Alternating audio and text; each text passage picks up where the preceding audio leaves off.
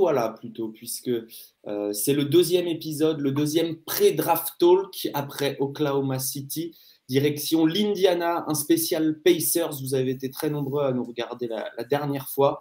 Euh, on parlait du pic 2. Eh bien, Indiana, ils ont le pic 6. Ils ont aussi le 31 et le 60, euh, soit dit en passant.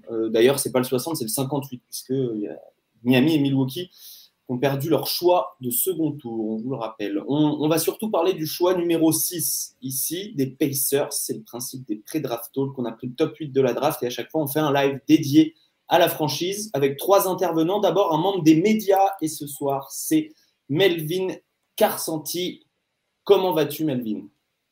Eh ben, Salut Alex, merci, euh, merci de cette invitation. Je suis un un, reader assidu d'envergure parce que je ne suis pas énormément la, la NCA, donc euh, ravi d'être là pour parler des Pacers. Euh, journaliste basé aux États-Unis. Euh, ouais, il fait beau, basé à San Francisco. Il fait, il fait très beau, basé à San Francisco. Le temps est au beau fixe pour les Wars également, donc j'ai pas à me plaindre. Et, et tu, tu, bosses notamment avec Basket USA et tu contribues au podcast, émission Hype, qui est très très une émission qui montre côté, euh, côté analyse basket. Euh, à chaque fois, évidemment, dans ces pré-draft talk, on aura aussi un membre de la communauté des fans, la parole du peuple. Et euh, ce soir, c'est Marin qui va faire office de porte-voix du, peuple Pacers, de la Pacers Nation. Salut Marin. Salut, bah merci pour l'invitation. Hein, en tout cas, pareil, je ne suis pas un immense fan de NCA, je vais essayer de m'y mettre c'est promis. Mais du coup, euh, évidemment, on suit tous les tous articles, tous les mock drafts euh, avec grand plaisir. C'est, vous êtes les pionniers à ce niveau-là. Hein. Il n'y a absolument aucun problème. Pourquoi il n'y a aucun problème? Parce qu'il y a Hugues qui est là pour ça, euh, qui, est, qui, a, qui a des cassettes de, de NCA dans, ses placards et qui, qui, regarde de la NCA toute l'année. Et, et d'autres prospects d'ailleurs, puisqu'on va peut-être parler de prospects hors NCA ce soir, ça ne m'étonnerait pas. donc, Hugues, comment vas-tu? Tu as mis ton beau maillot d'Oladipo? Exactement, on a représenté tant bien que mal les, couleurs des Pacers. Euh, on a cherché quelque chose au fond de l'armoire pour déterrer. Et entre un Laurie Markkanen de Chicago et un Miles Bridges, on a trouvé un Victor Oladipo qui passait par là. Donc euh, c'était l'occasion. C'est pas mal, c'est pas mal Victor Oladipo euh, à l'époque Pacers. une très belle référence. Alors, pour ceux qui n'étaient pas là pour le, premier live, on va rappeler le, principe. Euh, première partie, on fait un constat. Euh, c'est quoi les Pacers aujourd'hui? Où, on en est? Où ils vont? Un point sur le roster, l'identité qui se dégage de cette équipe, euh, les problèmes qu'il y a aussi dans le jeu, etc. Et en deuxième partie, on va essayer de faire coller les prospects qui peuvent être disponibles vers numéro 6. Alors, on n'est pas devant, mais on va faire un peu en fonction de, ce qui sort à droite et à gauche. Euh, et les insérer dans cette identité, essayer de voir voilà, à quoi ça pourrait ressembler avec un tel dans le roster l'année prochaine, euh, qu'est-ce que ça va apporter au jeu, euh, qu'est-ce que ça pourrait apporter au jeu plutôt, etc. Voilà ces deux parties. Et évidemment, tout au long de, ce live, eh bien, on prendra vos questions dans le chat pour, pour tenter de, répondre à vos questions, même vos remarques. Vous pouvez débattre aussi. Il y a eu beaucoup de, beaucoup de débats pendant le, premier live. Le, chat était très animé. Euh, donc, euh, donc voilà, c'était. Suis battu. tu t'es battu. Ouais, je me suis battu. J'ai vu, je regardais ça du coin de l'œil. Je te surveillais. Non, juste deux règles dans le chat. On est poli, déjà, c'est bien. Et, euh, et, on argumente ses idées. Voilà. c'est tout ce qu'on va vous demander pour, pour ce soir. Euh, messieurs, je crois qu'il est l'heure de commencer l'état des lieux de ces Pacers. Et là, euh, on va peut-être faire un point déjà sur les forces en présence parce que euh, c'est une des équipes qui a eu le plus de line-up utilisé l'année dernière à cause des trades, etc.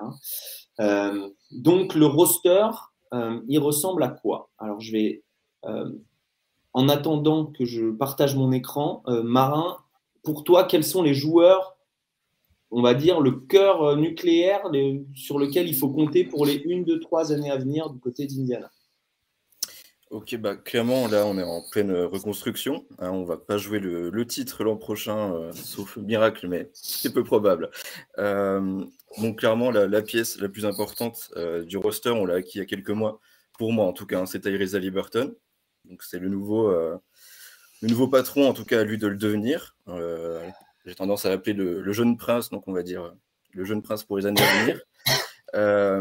Il y a toujours Meisterner qui, mine de rien, même si ce sera sa dernière saison, euh, n'est pas si âgé que ça jusqu'ici, même si on attend beaucoup, beaucoup, beaucoup plus de lui chaque année. Il est toujours là, reste à savoir s'il sera toujours là les années à venir. On a Chris Barté aussi, la bonne surprise. Euh, voilà, un petit pyromane euh, qui est là pour, pour longtemps, a priori, tout de même. voilà, on drafté très récemment, donc a priori, il est là pour rester, tout comme Isaiah Jackson aussi, qui fait partie, selon moi en tout cas, des, des bonnes pièces autour desquelles il faudra construire un petit, euh, un petit freak euh, bien athlétique, euh, voilà, comme on peut, comme on peut apprécier, qui, qui déborde d'énergie. Et on a quand même quelques joueurs assez sérieux aussi, comme TJ McConnell qu'on a prolongé, même s'il a été blessé toute la saison. Et beaucoup d'interrogations ensuite pour la suite. évidemment, il y a O'Shea Brissett, qu'on peut citer, que j'aime beaucoup. Dwayne Washington Jr. aussi, Terry Taylor, mais là, on n'est plus sur des joueurs de rotation, on va dire. C'est pas les éléments. On n'est pas sur des joueurs indispensables, on va dire. C'est ça. C'est ça. Et je n'ai pas cité Malcolm Brogdon et Buddy Hield parce que pour moi, ce seront avant tout des assets. C'est mon point de vue.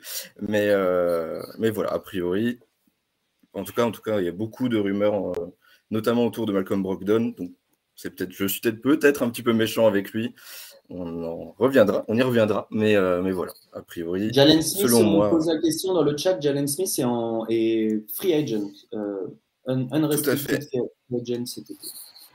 Euh, tout comme euh, TJ Warren. TJ Warren, il va, il va faire quoi? Il va faire quoi avec mais, lui? Alors là, c'est une colle. Hein, TJ Warren. Pense que ça re-signe ou pas, TJ Warren? Non, à mon avis, ça ne pas. À mon avis, à mon avis, TJ Warren, ça va bon, à voir dans quel état il est, mais euh, à mon avis, ça pourra plus aider euh, un prétendant au titre euh, que l'épaisseur.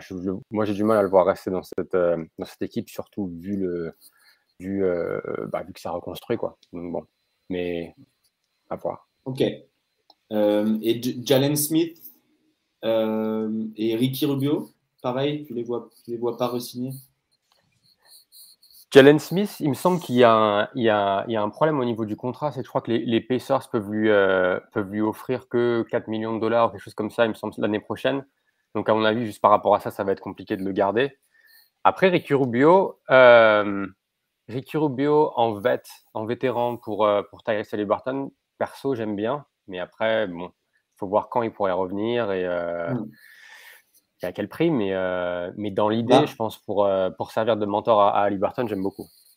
Alors, on sait qu'il y a un cap minimum euh, en NBA et que les, les, Pacers, pour l'instant, sont en dessous. Il faut, il faut qu'ils dépensent au moins 19 millions de plus que la masse salariale qui est pour l'instant prévue. donc, peut-être ça va être pour Ricky ou qui sais-je, mais, sinon ils vont être sanctionnés, donc ça sert à rien. Donc ils ont de l'espace, euh, ils ont du cap space pour prendre un gros contrat, on va dire. Après, ça peut être aussi euh, un move, on en parlera plus tard, mais un move de draft de, prendre un très gros contrat euh, bien chiant d'une autre équipe pour, pour avoir des assets qui viennent avec. pour compléter, voilà, vous avez le, visuel là. bienvenue à tous bienvenue à toi, Gros Nours. J'aime beaucoup ton pseudo dans le, chat. Euh, on a aussi des two ways que nous, euh, nous on, a, un petit, euh, on, a, un petit cœur tendre pour les two ways avec, avec notamment Nate Hinton qui est un, qui est un bon joueur, enfin, qui était un bon joueur NCA, voilà, un gros défenseur potentiel. Les, les Pacers ont fait du bon, du bon travail en repérant aussi certains, certains joueurs euh, ces derniers temps, tu parlais de Dwayne Washington, euh, Terry Taylor, euh, Marin, c'est des joueurs qu'on n'attendait pas forcément. Alors certes, ils étaient dans une équipe qui, tourne, qui, était plus tournée vers le, tanking qu'autre chose, mais qui ont vraiment apporté. juste Terry Taylor, par exemple, c'est une vraie bonne surprise. Tu peux en, toucher deux mots? Moi, c'est clair. Bah, disons que les Pacers ont un gros problème depuis quelques années. Maintenant, ça traîne notamment au niveau du, rebond et du, du hustle un petit peu en défense. Et Terry Taylor, il est là à faire le, entre guillemets le sale boulot, il apporte vraiment quelque chose. Et c'est vrai que le peu de temps de jeu qu'il a pu avoir, finalement assez conséquent avec toutes les blessures et le tanking de fin d'année, on va dire. Et honnêtement, dès qu'on le voit sur, les parquets, il apporte vraiment quelque chose. J'aime beaucoup ce joueur. Pour le coup, il fait vraiment plaisir à voir. J'aime bien. Il a fait des matchs fous à plus de 20 rebonds. Euh, mais c'était déjà une machine à stade bizarre en, en, NCA, un mec qui tournait à énormément de rebonds alors qu'il est à 1,95, je crois, un truc comme ça. Euh, Hugues, est-ce que tu as un truc euh, qui te vient à l'esprit quand tu vois cette fiche récapitulative des, des Pacers? Ah, C'est pas beau, mais après, ce qui est intéressant avec Pacers, non, je suis pas, je suis pas cool. Ce qui est intéressant avec Pacers, c'est qu'ils ont une équipe avec déjà beaucoup de joueurs solides avec beaucoup de mecs qui sont destinés à être role-players, avec un plancher assez, assez, assez fiable, même dans leur contrat rookie. Tu disais Chris Duarte, Chris Duarte, contrat rookie, mais est-ce qu'il n'est pas quasiment plus vieux que, que Miles Turner? On est franchement, on ne doit pas être très très très loin. Donc tu as beaucoup de joueurs assez safe avec Duarte, avec Jackson Kill Machine effectivement athlétique, avec Ali Burton. Donc après maintenant il, leur va falloir, il va falloir amener un gros talent. Et pour rebondir sur les two j'aime beaucoup ce que fait Indiana sur leur, sur leur processus de recrutement. Ils ont essayé beaucoup de joueurs. Ils ont essayé beaucoup de joueurs avec des two Ils sont allés chercher euh, Hammonds qui sortait de Georgia. Ils sont allés chercher des joueurs comme ça, plein de petits soldats, des rebondeurs, comme vous l'avez dit. Ils ont fait plein de mix. Ils ont coupé des two ils en ont repris et ils arrivent à en faire jouer sur le terrain, à les développer. Donc là-dessus, il y a un vrai staff intelligent, j'ai l'impression, chez les Pacers. Très bon résumé. Maintenant, on va se demander quelles sont euh, les forces. Et, déjà, une question avant, avant de parler du jeu, euh, Marin et Melvin. Euh, pour vous, c'est quoi l'identité de jeu des Pacers aujourd'hui? Pour vous, est-ce qu'il y a une identité qui se dégage de cette équipe? Actuellement, pour moi, il y a... il y en a pas. Tout simplement parce que c'est très compliqué de juger sur, cette saison. Première saison sous Rick Carlisle, euh, miné par les blessures, miné par euh, voilà, un gros trade en plein milieu de la saison. Donc c'est vraiment difficile. On est sur une année où voilà, ça visait clairement le, le tanking et les, belles défaites au, mieux. Donc c'est vraiment très difficile de, selon moi en tout cas, de trouver une véritable ADN. Autant voilà, sous Frank Vogel il y a quelques années, euh, il y avait quelque chose, même sous Ned McMillan, et pourtant Dieu sait que je le détestais, euh, il y avait quand même quelque chose. Mais, euh, mais voilà, là c'est très compliqué selon moi en tout cas de, trouver une ADN avec tous ces, tous ces line-up différents, tous ces blessures difficiles, jusqu'ici en tout cas. Je vois Melvin qui acquiesce. Ouais, bah ouais, non, je pense que c'est ça. Avant d'avoir une identité, je pense qu'il faut avoir une certaine stabilité. Comme tu disais, je regardais les, chiffres 37, 5 de départ différents. C'est le troisième plus grand nombre en NBA cette saison près de 400 matchs ratés sur blessure. Euh, donc, je pense qu'il il faut de la stabilité pour pouvoir mettre en place une fondation collective. Et puis après, il faut une sorte de ligne directrice. Et tu le vois, on le voit, on le voit dans les playoffs, on le voit même avec les plus jeunes équipes. Tu regardes par exemple Memphis, il y a une identité de jeu qui est claire et il y a une fondation et tout le monde pousse dans cette direction-là. Aujourd'hui, à mon avis, ils ont la chance d'avoir Teresa Burton. Donc, est-ce que tu peux construire autour de lui et le mettre dans un, dans un système qui va vraiment maximiser ses forces en attaque? Et après, après je pense que le plus gros problème, c'est au niveau de la défense. C'était quoi l'avant-dernière défense au niveau des euh, defensive rating, de l'évaluation défensive cette saison? Je pense que l'identité défensive, c'était on a Miles Turner, on essaie d'envoyer tout sur Miles un peu à l'image du jazz avec Rudy Gobert. Le problème, c'est qu'ils sont pires que le jazz euh, au, niveau de, au niveau de la défense en un contre un en périmètre. Donc, euh, donc je pense que là, il va falloir, il va falloir beaucoup, beaucoup de boulot et vraiment avoir un, un schéma défensif bah, qui, peut, qui peut limiter la casse. Et je ne sais pas ce que vous en pensez vous, au niveau des joueurs qui sont présents dans le roster là. Est-ce que vous en voyez qui peuvent relever ce défi défensif, en particulier à l'extérieur, ou est-ce que ça va venir avec, euh, avec des, signatures de free agent ou des trades, etc. Alors, euh, Hugues, Chris Duarte, euh, pour parler de lui le plus récemment drafté, c'est un joueur qui est euh, potentiellement un, défenseur correct. C'est pas un, wing stopper ou quoi que ce soit, mais c'est un, bon défenseur. Ouais, c'est un défenseur collectif vraiment très intéressant, avec un parcours universitaire complet du côté d'Oregon. on aime bien parler des défenseurs intelligents, toujours bien placés, les bonnes rotations. C'est un mec qui sait que latéralement, il peut pas tenir tout le monde. Du coup, il donne une direction, il envoie du bon côté. Donc, c'est un joueur qui fera toujours le, les bons choix. Et quand tu parlais de défenseurs sur les postes extérieurs, sur le point of attack, maintenant on dit beaucoup, Tyrese Halliburton est un peu là-dedans aussi. C'est que c'est pas le plus gros athlète, c'est pas la plus grosse mobilité latérale, mais il sait quel jour faut emmener à gauche, quel jour faut emmener à droite, sur quel jour faut que je passe en dessous, quel jour je passe au-dessus. Donc ça peut être une bonne base euh, de reconstruction, en tout cas des joueurs intelligents, même s'il manque un gros athlète, euh, comme tu l'as très très bien dit. Puisqu'on est sur la défense, euh, Marin, ça, défendait plutôt comment sur les pick and roll? Est-ce qu'on était sur des, schémas un peu variés Est-ce qu'on était plus sur du drop, comme disait Melvin, puisque Utah joue principalement en drop bah, c'était ça. Bah, honnêtement, c'était un, très bon résumé. C'était, euh, voilà, on amène tout sur Miles Turner, qui reste quand même un, très très bon ring protecteur, mais ce n'est pas du niveau de Rudy Gobert et les efforts collectifs étaient clairement pas présents. Donc, euh, notamment quand Demantas Sabonis était encore là, parce qu'on voilà, on le loue suffisamment sur ses grandes qualités offensives, mais euh, bon, de l'autre côté du terrain, c'était très compliqué pour rester poli. Donc à partir de là, bah, Miles Turner ne peut pas tout faire encore plus quand il est blessé la moitié de la saison. Et à partir de là, voilà, euh, avant-dernière défense de, la Ligue, euh, je veux dire, c'est compliqué. Et ça se ressentait clairement. Voilà, on ne peut pas tout faire. Il y en a, on a un grand et un réel besoin de, de défense physique dure sur l'homme et voilà, ne pas le laisser tout seul en mm. galère, en fait.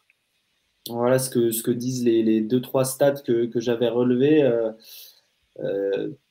l'équipe qui a le pire pourcentage de 3 points contre elle. Donc ça veut dire que voilà, il y a trop de, trop de shoots ouverts en face, ou alors des shoots ouverts pour les mauvais joueurs en face.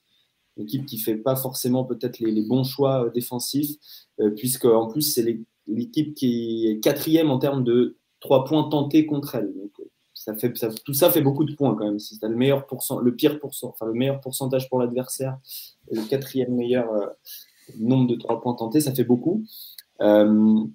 Et puis, euh, des problèmes à relever sur, euh, sur, bah, sur le pick and roll, euh, ce dont on vient de parler, puisqu'ils sont derniers en points concédés par possession, que ce soit le rollman qui termine ou que ce soit le ball handler du pick and roll qui termine. Donc, c'est vraiment un très, très gros problème. Et là, on peut se demander s'il n'y a pas besoin, Melvin, d'avoir vraiment de l'impact physique. On a parlé de défenseurs intelligents sur les sur les arrières ailiers. Euh, Est-ce qu'il n'y a pas besoin vraiment de, un peu une bête physique, quoi, un, je sais pas, un gars, un, gars qui met de l'intensité tout de suite euh, sur, sur le ballon? Bah, si, je pense que je pense, que si. Alors je vois dans le, dans le chat qu'il y a Cornunos qui nous euh, qui dit que Brissette, Brissette lui, plaît bien dans ce rôle de soldat défensif. Est-ce que vous pensez qu'il a cette capacité physique dans l'impact et peut-être d'être un peu euh, j'ai envie de dire, le, celui qui donne le ton de la défense avec, avec Est-ce que vous pensez qu'il peut jouer ce rôle-là? Ou est-ce que c'est plus quelqu'un qui doit, bah, qui, doit, qui doit recruter, que ce soit, euh, je ne sais pas si c'est à la draft ou, ou via, via, la, free agency ou par trade? Pour, euh, pour moi, il manque de régularité. J'adore le joueur aussi et c'est souvent un facteur X. Dès qu'il va faire un bon match, toute l'équipe autour de, lui sera, bien meilleur. Mais euh, voilà, il y a toujours des petites euh, hésitations, des petites fautes un peu idiotes, donc ça le fait sortir du match assez rapidement. Je pense qu'il faudrait l'encadrer à ce niveau-là. Euh, il y a du potentiel. Maintenant, est-ce que ça peut être vraiment le, le soldat à côté de Miles Turner? Je l'espère, mais je ne suis pas encore convaincu personnellement. Hugues, on se projette déjà un tout petit peu, mais est-ce que il y a dans cette draft dans le prévu top 10 des joueurs qui peuvent, hormis Chet Holmgren qui sera plus là en sixième, euh, vraiment impacter une défense euh, très très fort dès leur première année ou première ou deuxième année? Ouais, il y en a pas mal. Il y en a pas mal. Alors après, c'est toujours la question du potentiel et du plancher. Euh, jusqu'où Indiana veut aller, on va reparler. il y en a sur les extérieurs. On va peut-être donner le nom directement d'AJ Griffin, qui devrait pouvoir être disponible euh, à ce moment-là de la draft, qui est un joueur avec un, potentiel euh, défensif vraiment hyper intéressant. Euh, sur les postes plus intérieurs, vous avez un joueur comme Jalen Duane, effectivement, que je vois dans le chat, qui peut être une option avec un pivot très athlétique, vraiment pour contreur, qui a un manque de maturité pour le moment. Et puis ça dépendra aussi de qui reste et qui bouge. Euh, et sinon, vous avez des joueurs avec un moins haut potentiel. moi, je n'irai pas les chercher ici, mais on, lit un peu partout que certaines, certaines MOG prévoient des gars moi, je suis pas fan de la défense de Kigan Meway, mais il est projeté là. Euh, Oshayek Badji, Jérémy Soran, euh, voilà, sur des postes de forwards qui pourraient avoir une mission défensive en première année très rapidement. Voilà, donc euh, une large palette, mais euh, de, entre la mission défensive et le fait d'avoir un impact tout de suite, de toute façon, c'est très très rare. Hein. quand tu regardes les chiffres à la fin des saisons rookies, même quand ils ont l'air d'avoir fait une très bonne saison rookie, c'est très rare qu'il y ait un impact euh, très très positif défensif. Euh, Herb Jones cette année est une anomalie complète. Euh, Evan Mobley, pareil. c'est vraiment des cas très particuliers. Quoi. Même, même, même un joueur comme Scotty Barnes, il faudrait vérifier. non, mais je suis quasiment sûr qu'il n'y a pas eu d'impact au niveau statistique prouvé mm. de son, de son apport défensif, alors qu'il est, il est un bon défenseur, il n'y a pas de problème là-dessus, mais il faut un temps d'adaptation. Et dans des rares exceptions, de toute façon, dans le, basket, euh, tu peux attaquer tout seul, mais tu défends à 5. Donc si ton équipe elle est pourrie défensivement, ce sont souvent les équipes du, top de la draft, c'est très compliqué de pouvoir te montrer euh, individuellement là-dessus parce que tu es dans un marasme collectif, ce qu'Indiana pourrait être l'année prochaine. Hmm. Absolument. Euh, nous, allons, nous allons tout doucement nous diriger. Alors déjà, offensivement, à quoi ça ressemblait à la fin de saison? Parce que j'ai sorti des stats, mais vu que ça a changé en cours de saison, elles sont moins parlantes quand même. Melvin, elle tournait autour de quoi cette, cette attaque euh, On imagine du pick and roll à Liberton Ouais, ouais, bah je, vais, je, vais, je vais me reposer sur Marin pour ne pas dire de, bêtises, mais j'imagine que oui, on, a essayé de donner la balle à, Liberton. Après, je pense que euh, bah, Marin le disait euh, en introduction en parlant de Malcolm Brandon, qui va sûrement être utilisé plus comme un asset pour aller récupérer d'autres joueurs. Je pense qu'il faut vraiment lui, lui, donner la balle et lui donner la carte blanche, quoi, et le laisser, le laisser jouer, le laisser mettre en place. Il a une qualité de passe qui est exceptionnelle pour son, pour son âge, il a une capacité à, à vraiment manipuler le pick and roll et la défense déjà. Donc je pense qu'il faut vraiment lui mettre la balle dans les mains. Et Marin, dis-moi si ce n'était pas le cas lors de ses, lors de ses 20-25 derniers matchs depuis qu'il est, depuis qu'il arrivé à Indiana. Ah, c'était, c'était totalement ça. C'est euh, balle à Liberton et euh, c'est pas débrouille-toi, mais bon, on n'était pas très loin. C'est ouais, sur la fin de saison, pour moi, c'était aussi beaucoup du quasiment du hero ball, mais euh, qui vise la défaite en fait. Donc c'était particulier. C'est vrai que quand, quand Sabonis était encore là, bon, bah, voilà, c'était totalement différent, beaucoup de jeux au poste et voilà, c'était pas du tout le même, le même rythme aussi, notamment en attaque, mais non, la fin de saison, c'était voilà ce que je peux faire euh, en termes de passe. Mes coéquipiers, ils arrivent à terminer l'action ou pas. Et voilà, bon courage pour euh, les saisons à venir. Comment ça s'appelle le Hero Ball quand c'est pour perdre les matchs du coup? Le Loser Ball. Sur les, Sur, euh, sur les stats, alors ça apprendre avec des pincettes puisqu'effectivement Sabonis est parti en cours de saison, mais euh, que j'ai trouvé intéressant. Bonne présence au rebond offensif, euh, le tout sans concéder trop d'occasions de, transition. Donc, c'est-à-dire que on, parle souvent du, jeu des possessions, c'est un truc à la mode ces derniers mois en, NBA. Euh, bah, les, Pacers s'en sortent au moins bien là-dessus. C'est-à-dire qu'ils vont, ils sont non seulement efficaces sur les putbacks, mais en plus ils prennent beaucoup de rebonds offensifs. donc voilà, c'est bah, peut-être de l'influence des, Terry Taylor dont on parlait tout à l'heure, Isaiah Jackson qui est aussi un, bon nettoyeur euh, côté, côté rebond offensif. Donc, euh, donc voilà, des, et une, efficacité correcte sur pick and roll aussi, euh, à noter. On, est dans cette identité-là de jouer beaucoup de pick and roll de toute façon et de jouer très peu de, d'ISO. Il n'y a pas de joueur pour jouer de l'ISO, il n'y a pas de joueur pour post-up. il y a très n'y a quasiment pas, à part peut-être Duarte qui pourrait faire ça pour jouer du off-screen, des pin-down, des choses, des choses dans le genre. Donc, euh, c'est, une équipe qui joue sur ses forces, mais qu'on n'a pas beaucoup. Si je devais résumer un peu. Euh. c'est bien dit. Non, mais je veux dire, c'est pas, c'est pas bête. Vas-y, vas-y. Pardon, vas-y, vas-y. Non, j'allais dire, comme tu le disais en plus, c'est que si tu, euh, tu encaisses énormément de tirs à trois points et que derrière tu peux pas vraiment en, mettre, on le voit, alors on le voit à l'extrême avec les, avec les Mavs euh, dans, ces playoffs, mais si tu peux, si as du mal dans ce, dans, dans ce secteur de jeu, ça va, être, ça va être compliqué pour toi. Et après, comme tu dis, c'est vrai qu'il n'y a pas beaucoup de, il y a pour l'instant pas beaucoup de, euh, pas beaucoup de force en présence. Euh, donc bon, à voir comment ça va, comment ça va évoluer. Mais je pense qu'il y, a un vrai besoin au niveau, déjà dit au niveau des ailes. Euh, et après de trouver cette identité, comment, ça veut dire quoi Pacers basketball Qu'est-ce que ça veut dire aujourd'hui Je ne sais pas. Alors dans le chat, on nous dit beaucoup de pace sur la fin de l'année, en tout cas sur les stats sur la saison, ça se voit pas du tout. Hein. mais, euh, mais, sur la fin de l'année, tu confirmes, Marin, ça allait plus vite, plus de transit, plus de jeu vers l'avant? Oui, clairement, c'était un peu la roue libre de fin de saison, euh, rapide, euh, passe flashy, comme j'ai pu voir dans, dans le chat, c'était clairement ça. C'était voilà, ça allait un peu à 100 à l'heure, quitte à être totalement brouillon en attaque avec des pull-ups à 3 points de Bud alors qu'il reste 20 secondes de possession, mais bon, ça allait vite. C'est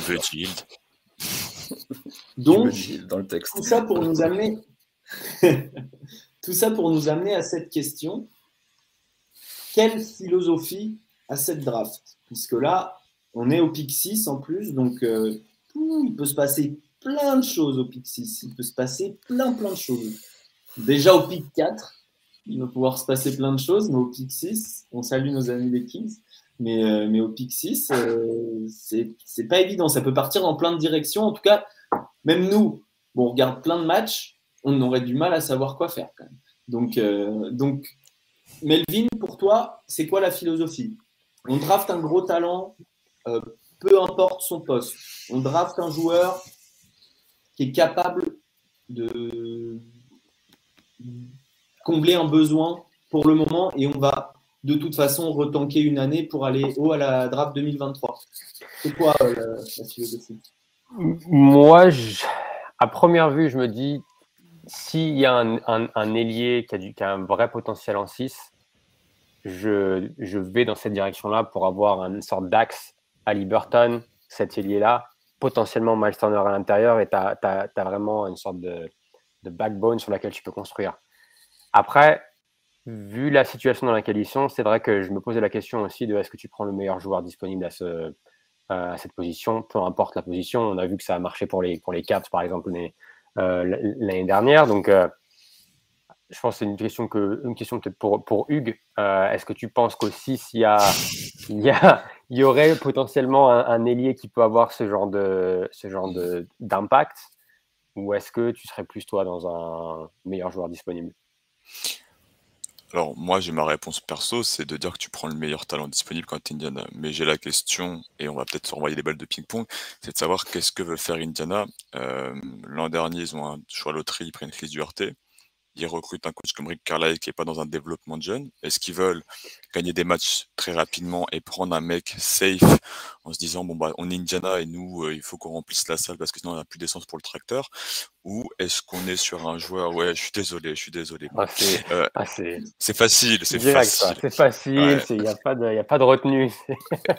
Jamais jamais. Ou bien est-ce qu'on est sur une vraie reconstruction. Et dans ce cas-là, on se dit Malcolm Brogdon, ça peut partir contre le pic de New York, vu que c'est un truc qu'on voit beaucoup. Miles Turner, ça peut partir contre de la 7 et on prend vraiment un énorme talent euh, jeune et on est dans une vraie reconstruction. Et dans ce cas-là, effectivement, tu me dis Alex, si tu veux qu'on enchaîne, mais j'ai des joueurs moins safe avec beaucoup plus de potentialité, notamment de créativité en main, ce qui manque hmm. malheureusement à Indiana.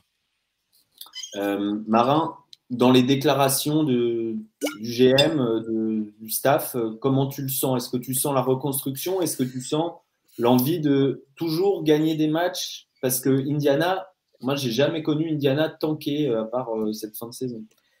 Jamais. Ben, historiquement, Indiana ne tanque pas.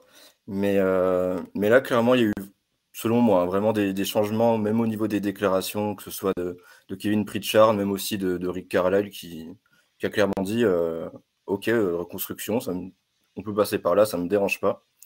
Donc, euh, pour moi, à partir de là, c'est pareil, ça va être une draft.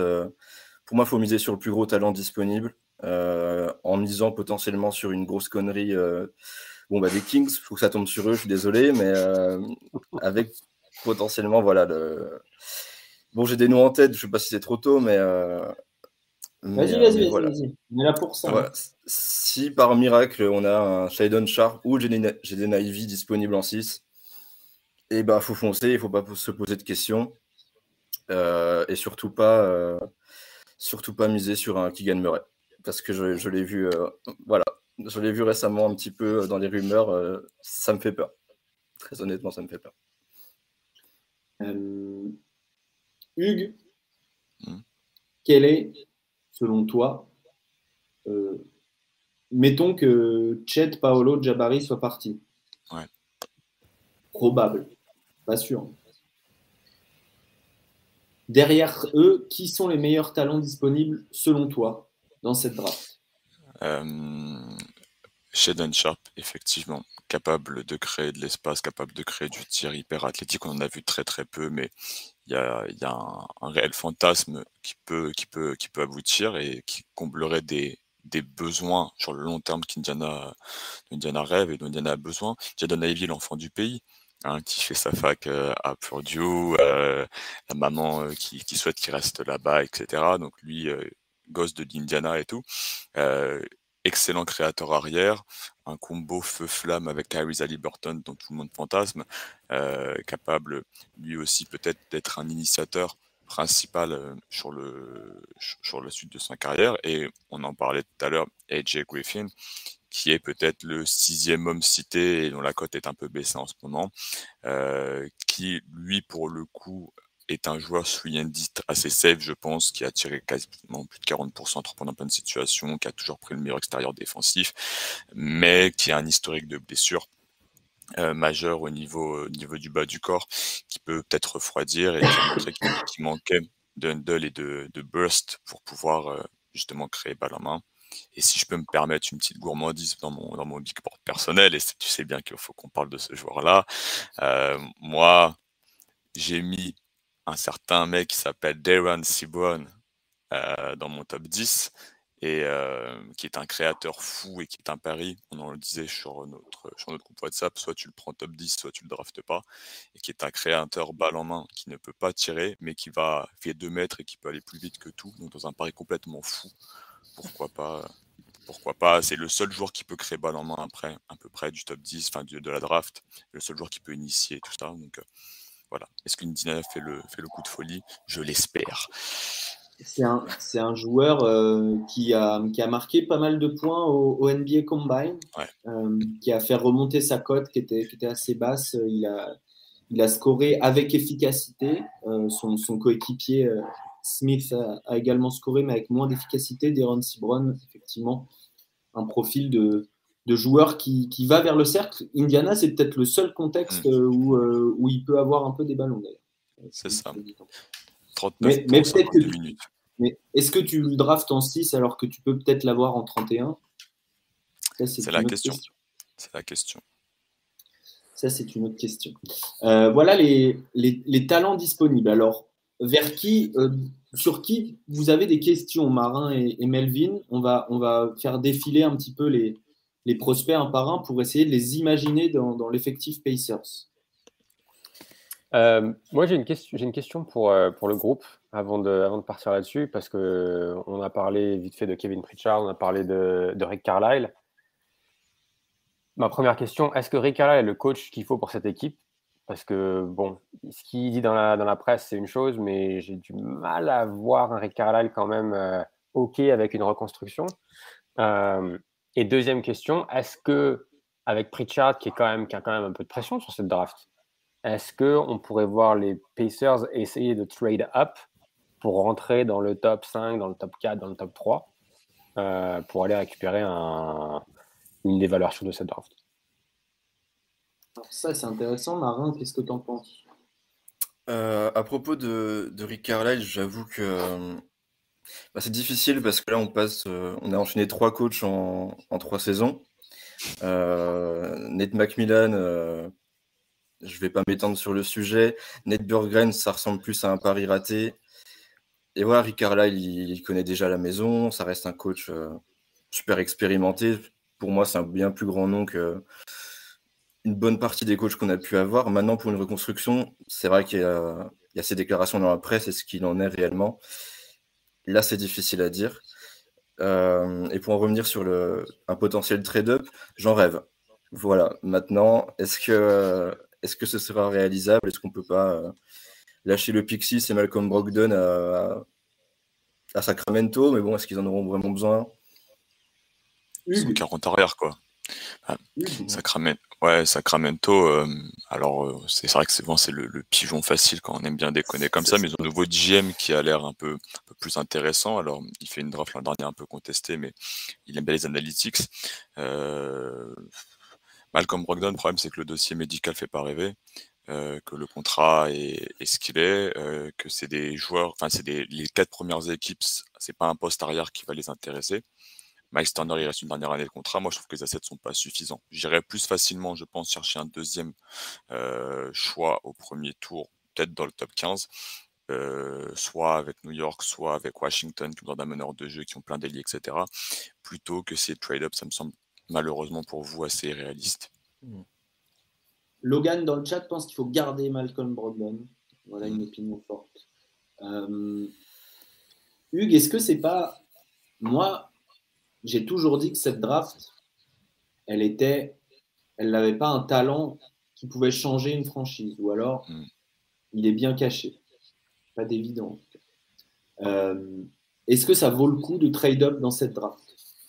Est-ce que ça vaut le coup? Est-ce qu'il y a une vraie plus-value de lâcher un Malcolm Brogdon juste pour passer de 6 à 4 bah, Si tu veux un créateur, enfin, si tu veux un mec qui peut changer le jeu, ben peut-être que ouais, peut-être que ouais, c'est vrai que derrière tu n'as aucun créateur et que cette équipe c'est vraiment son besoin principal. Donc s'ils veulent se foutre à poil en disant et nous il nous faut absolument un mec qui peut faire euh, un écart sur euh, sur voilà sur sur une isolation et tout, pourquoi pas. Euh, mais je te dis pour moi je vois pas faire le, listing, ni Orlando lâcher un pick 1, enfin c'est, je pense que c'est hors de question. ok, si sont l'an dernier ils étaient sixième, c'est pas pour revenir sixième cette année. comment dire, Houston est en reconstruction aussi, ils voudront un des top 3 et Sacramento et nos amis derrière en cinquième position, on a qui On a Detroit. Detroit, voilà, Detroit est en construction aussi, ça me semble, ça me semble peu crédible, franchement. Donc toi aussi, Melvin, tu penses qu'il y a, y, peu de portes ouvertes, euh, sans, même parler du personnel qui est là côté prospect euh, au niveau des... On, voit quand même année après année que c'est assez difficile de, d'échanger son pic dans le top 10, dans le top 15 de la draft. Oui, non, je suis assez, euh, assez d'accord. Je me demandais juste si, si, les, si les Pacers n'ont pas, de, pas de coup de foudre en 6 s'ils sont capables de faire quelque chose pour euh, essayer de récupérer, euh, récupérer quelque chose d'autre. Mais, euh, mais bon, à voir. après, en ce qui concerne les, justement, en parlant des, des, joueurs qui peuvent être, être dispo, je ne sais pas si tu peux nous remettre la liste, Alex. Ouais. Je te la remets. Dis-moi. Merci.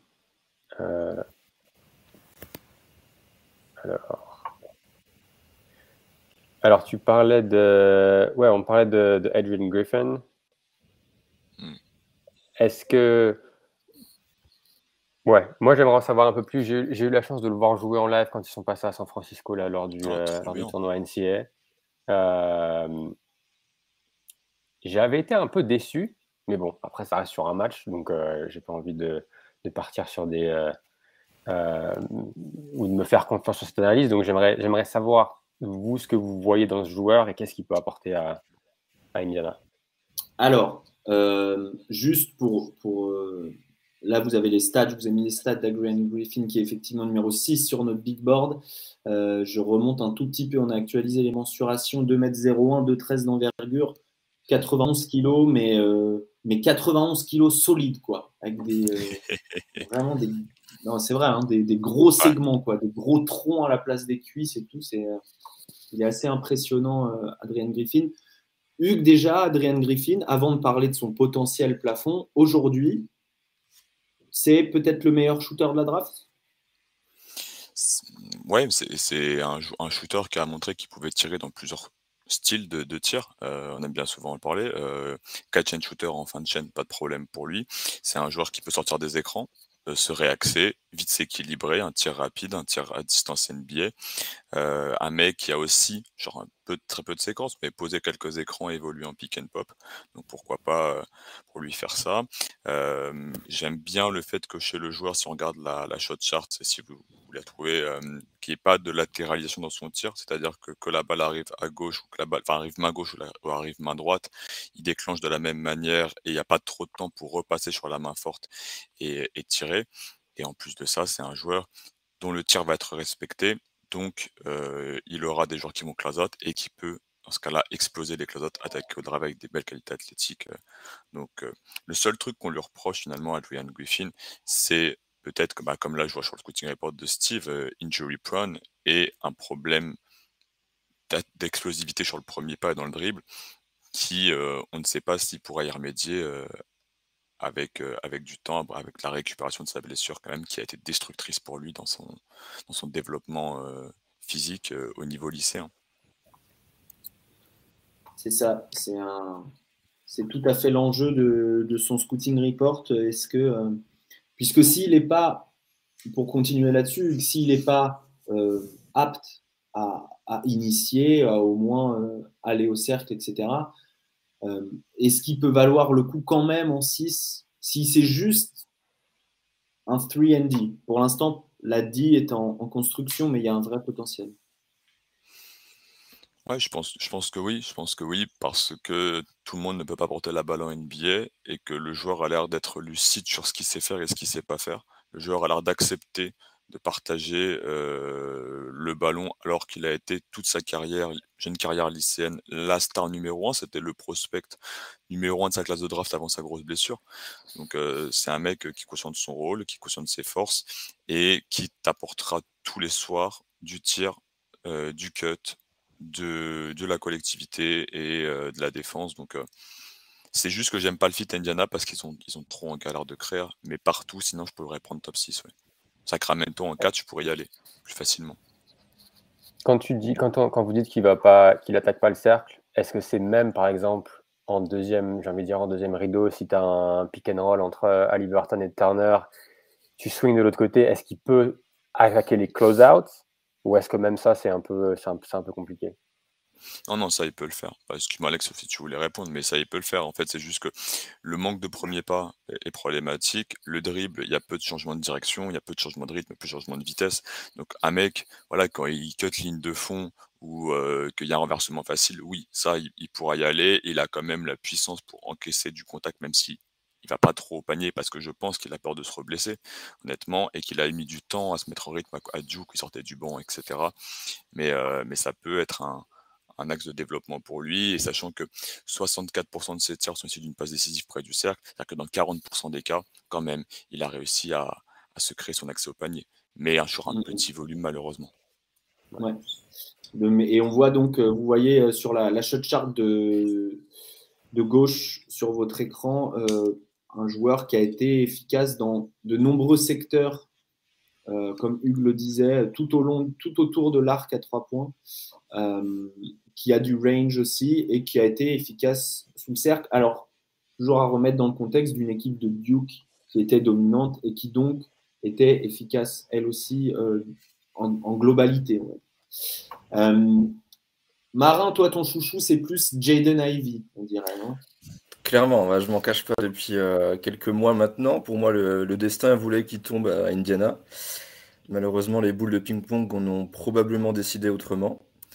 Euh, non, clairement, c'est le back court faisait rêver avec Ali Burton. Euh, il y avait un côté vraiment slasher que peu de joueurs ont du côté. bah, déjà, peu de joueurs ont cette qualité-là globalement. Mais alors, c'est encore plus vrai du côté des Pacers où, selon moi, c'est un petit peu trop statique. voilà, c'est pas il y avait une vitesse d'accélération totalement folle. Euh, enfin voilà, vraiment le bac court, ne serait-ce que le bac court avec Ali Burton faisait, euh, en faisant fantasmer plus d'un, je pense, et j'en faisais clairement partie. Mais euh, bon, c'est vrai qu'en en sixième, ça me semble. il va falloir, voilà, va falloir prier fort, espérer un miracle, mais c'est pas le choix de. Je, ça, me paraît, ça me paraît compliqué. J'espère, hein, j'espère fort. Mais, mais je suis plutôt d'accord avec A.J. Griffin, c'est un peu le choix de, le choix de la raison contre le choix du cœur, euh, je dis Navy, quoi, globalement. Voilà Jaden Ivy. Hugues, donc on, a parlé de, ses qualités, mais il y a peut-être des gens qui ne le connaissent pas aussi dans, mm-hmm. le chat, des gens qui nous, écoutent ou qui nous écouteront. comment, comment on l'insère dans, le jeu Indiana qui est à, forte dose de pick and roll pour Ali Burton quand même en majorité? Qu'est-ce que lui va faire pendant ce temps euh, à l'opposé du ballon? Est-ce qu'il peut poser des pics à Ali Burton? Est-ce que ça peut poser problème de faire ça? Euh, Est-ce que Ali Burton peut, spot up pendant que lui euh, va gérer des possessions demi-terrain? Comment tu vois l'impact d'un Jaden Ivy sur une équipe d'Indiana? Bah, L'avantage pour cette projection-là, c'est qu'on a vu un Jaden Ivy du côté de Purdue, donc il jouait pour les Boilermakers hein, dans la Big Ten, où il a joué très souvent, il a évolué très souvent loin du ballon, euh, parce qu'il y avait un collectif, que c'était bien huilé, que tu avais des vétérans euh, seniors, que tu avais un pivot qui était un très bon passeur. Donc c'est un joueur qui on a déjà vu beaucoup évoluer loin du ballon. Donc moi j'ai aucun problème à voir Ali Burton qui porte le ballon sur plusieurs séquences et Jadon Ivy qui sort des, écrans parce qu'il l'a énormément fait à Purdue, des sorties de floppy euh, et serait axé dans l'axe, enfin serait axé vers le cercle pour tirer. Il le fait très très bien. Il a montré que c'était un joueur qui pouvait cuter et ses qualités athlétiques finir par-dessus tout le monde sans aucun problème. Ça, pas de souci. Et puis, Ali Burton euh, a très souvent joué avec un porteur de balle qui euh, monopolisait le ballon, Diawan Fox, mais il a joué avant à Iowa State avec un porteur de balle comme Marcia Bolton qui portait le ballon, à Team USA avec des porteurs de balle qui portaient le ballon. Donc, c'est un tireur tellement fort que pas de problème là-dessus. Donc, c'est un contexte vraiment je pense, idéal, euh, où tu peux développer ton joueur pour les points faibles, parce que c'est pas c'est pas un joueur parfait. Euh, Jadon Ivy, on a vu que c'était un mec qui allait très vite, mais parfois qui allait trop vite, euh, qui avait encore de la jeunesse, que c'était pas un, meneur de jeu à proprement parler naturel, avec un manque parfois de vision sur plusieurs renversements, tout ce qui est pas simple sur les lectures, les lectures de jeu, et surtout, surtout, c'est un joueur qui a du mal à se créer son écart dans l'entre-deux. C'est un mec, parce qu'on parle de créateur en main depuis tout à l'heure à Indy, euh, c'est un mec qui a pris très peu de poulet à trois points, qui n'a pas ce step back, qui n'a pas ce side step là, et qui a eu très peu de pull-up à mi-distance, euh, notamment sur pitch roll, euh, et, c'est une vraie faiblesse. Et pour boucler sur le, sur le dossier, lors du combine, j'ai pu le voir en interview avec Mike Schmitz où on a on analysé le jeu etc en direct pendant pendant les pendant les matchs des jeunes et lui là-dessus il est très il est très cohérent. Il dit Moi, mon gros défaut, c'est de créer de l'écart à mi-distance pour me créer mon propre tir. Il faut que je travaille ça, il faut que je travaille sur mon flotteur. C'est ça que je dois développer pour devenir un vrai créateur ballon main primaire. C'est que tu as un joueur qui est déjà conscient de ses faiblesses, qui n'a pas peur de les exposer et qui bosse dessus. Donc, ça, c'est vraiment positif. Effectivement. Euh... J'allume la lumière, je reviens. Oui. Ça y est, il fait nuit chez lui. Euh, Marin, est-ce que dans, l'idée, euh, défensivement, pour toi, il est plus important d'avoir quelqu'un qui a de l'impact sur le porteur de balle ou plus quelqu'un qui s'insère dans cette, cette histoire d'intelligence euh, collective euh, dont on parlait tout à l'heure avec Ali Burton, Duarte, qui pourrait être le début d'une identité dont on parlait tout à l'heure C'est difficile à avoir une identité, une identité de joueur cérébraux. Bah, pour moi, il y a déjà un bon, un bon noyau de joueurs, euh, voilà, de, que ce soit des role-players ou même Tyrese Halliburton qui, qui ont un QI basket euh, de très bon, voire euh, assez, assez exceptionnel, on va dire. Donc pour moi, il faudrait vraiment des, défenseurs durs sur l'homme, pas forcément dans, le, dans une défense plus collective et, et voilà, non, vraiment plutôt la première option, hein, assez loin personnellement. Et j'en profite aussi parce que là, on, on vantait les mérites de, de Jaden Ivy qui, euh, qui avait conscience de ce qu'il fallait améliorer. Et il y, a un côté, euh, il y a un côté leader aussi qui ferait énormément de bien à cette équipe. Et euh, c'est vrai qu'on vante beaucoup Malcolm Brogdon, un joueur très cérébral aussi. Et je pense que ça reste un super relais avec, avec Rick Carlisle, par exemple. Maintenant, faudrait, je pense, aussi un joueur capable de, de, motiver toutes les troupes. Et je ne suis pas persuadé que Malcolm Brogdon.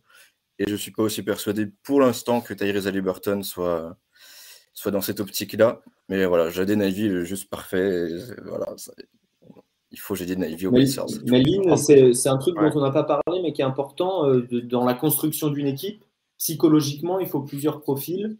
Et, et peut-être qu'il manque aussi ce, ce, ce, gars un peu alpha à Indiana, ce, celui qui tire les autres par, par la parole, par les actes parfois, mais par la parole aussi. Ouais, et je pense que moi, je, verrais bien Ali Burton rentrer dans ce rôle-là, mais plus sur la durée. Et je pense qu'il faut qu'il le, développe. Brogdon, je pense que, alors oui, il y a une certaine intelligence de jeu, comme tu le disais, Marin, il y a peut-être la relation avec, avec, euh, avec Rick Carlisle. Le problème, c'est que si tu n'es pas sur le terrain et que tu es blessé 50% des matchs, euh, c'est un peu compliqué d'être euh, un leader. J'ai envie de dire, c'est peut-être la même chose avec, avec Miles Turner, qui pourrait servir de leader en tant que, vraiment pièce maîtresse de cette défense. Mais pareil, si tu n'es pas sur le terrain, c'est compliqué, de, compliqué de faire ça. Donc, c'est vrai que je pense qu'il faut quelqu'un. Alors, je vais prendre le, je vais faire le parallèle avec l'équipe que je connais le mieux, c'est-à-dire les Warriors. On a d'un côté un Curry qui est pas quelqu'un qui est euh, forcément extrêmement vocal, mais par contre, un, je pense que c'est quand même un alpha de la façon dont il joue et de la façon dont il montre l'exemple.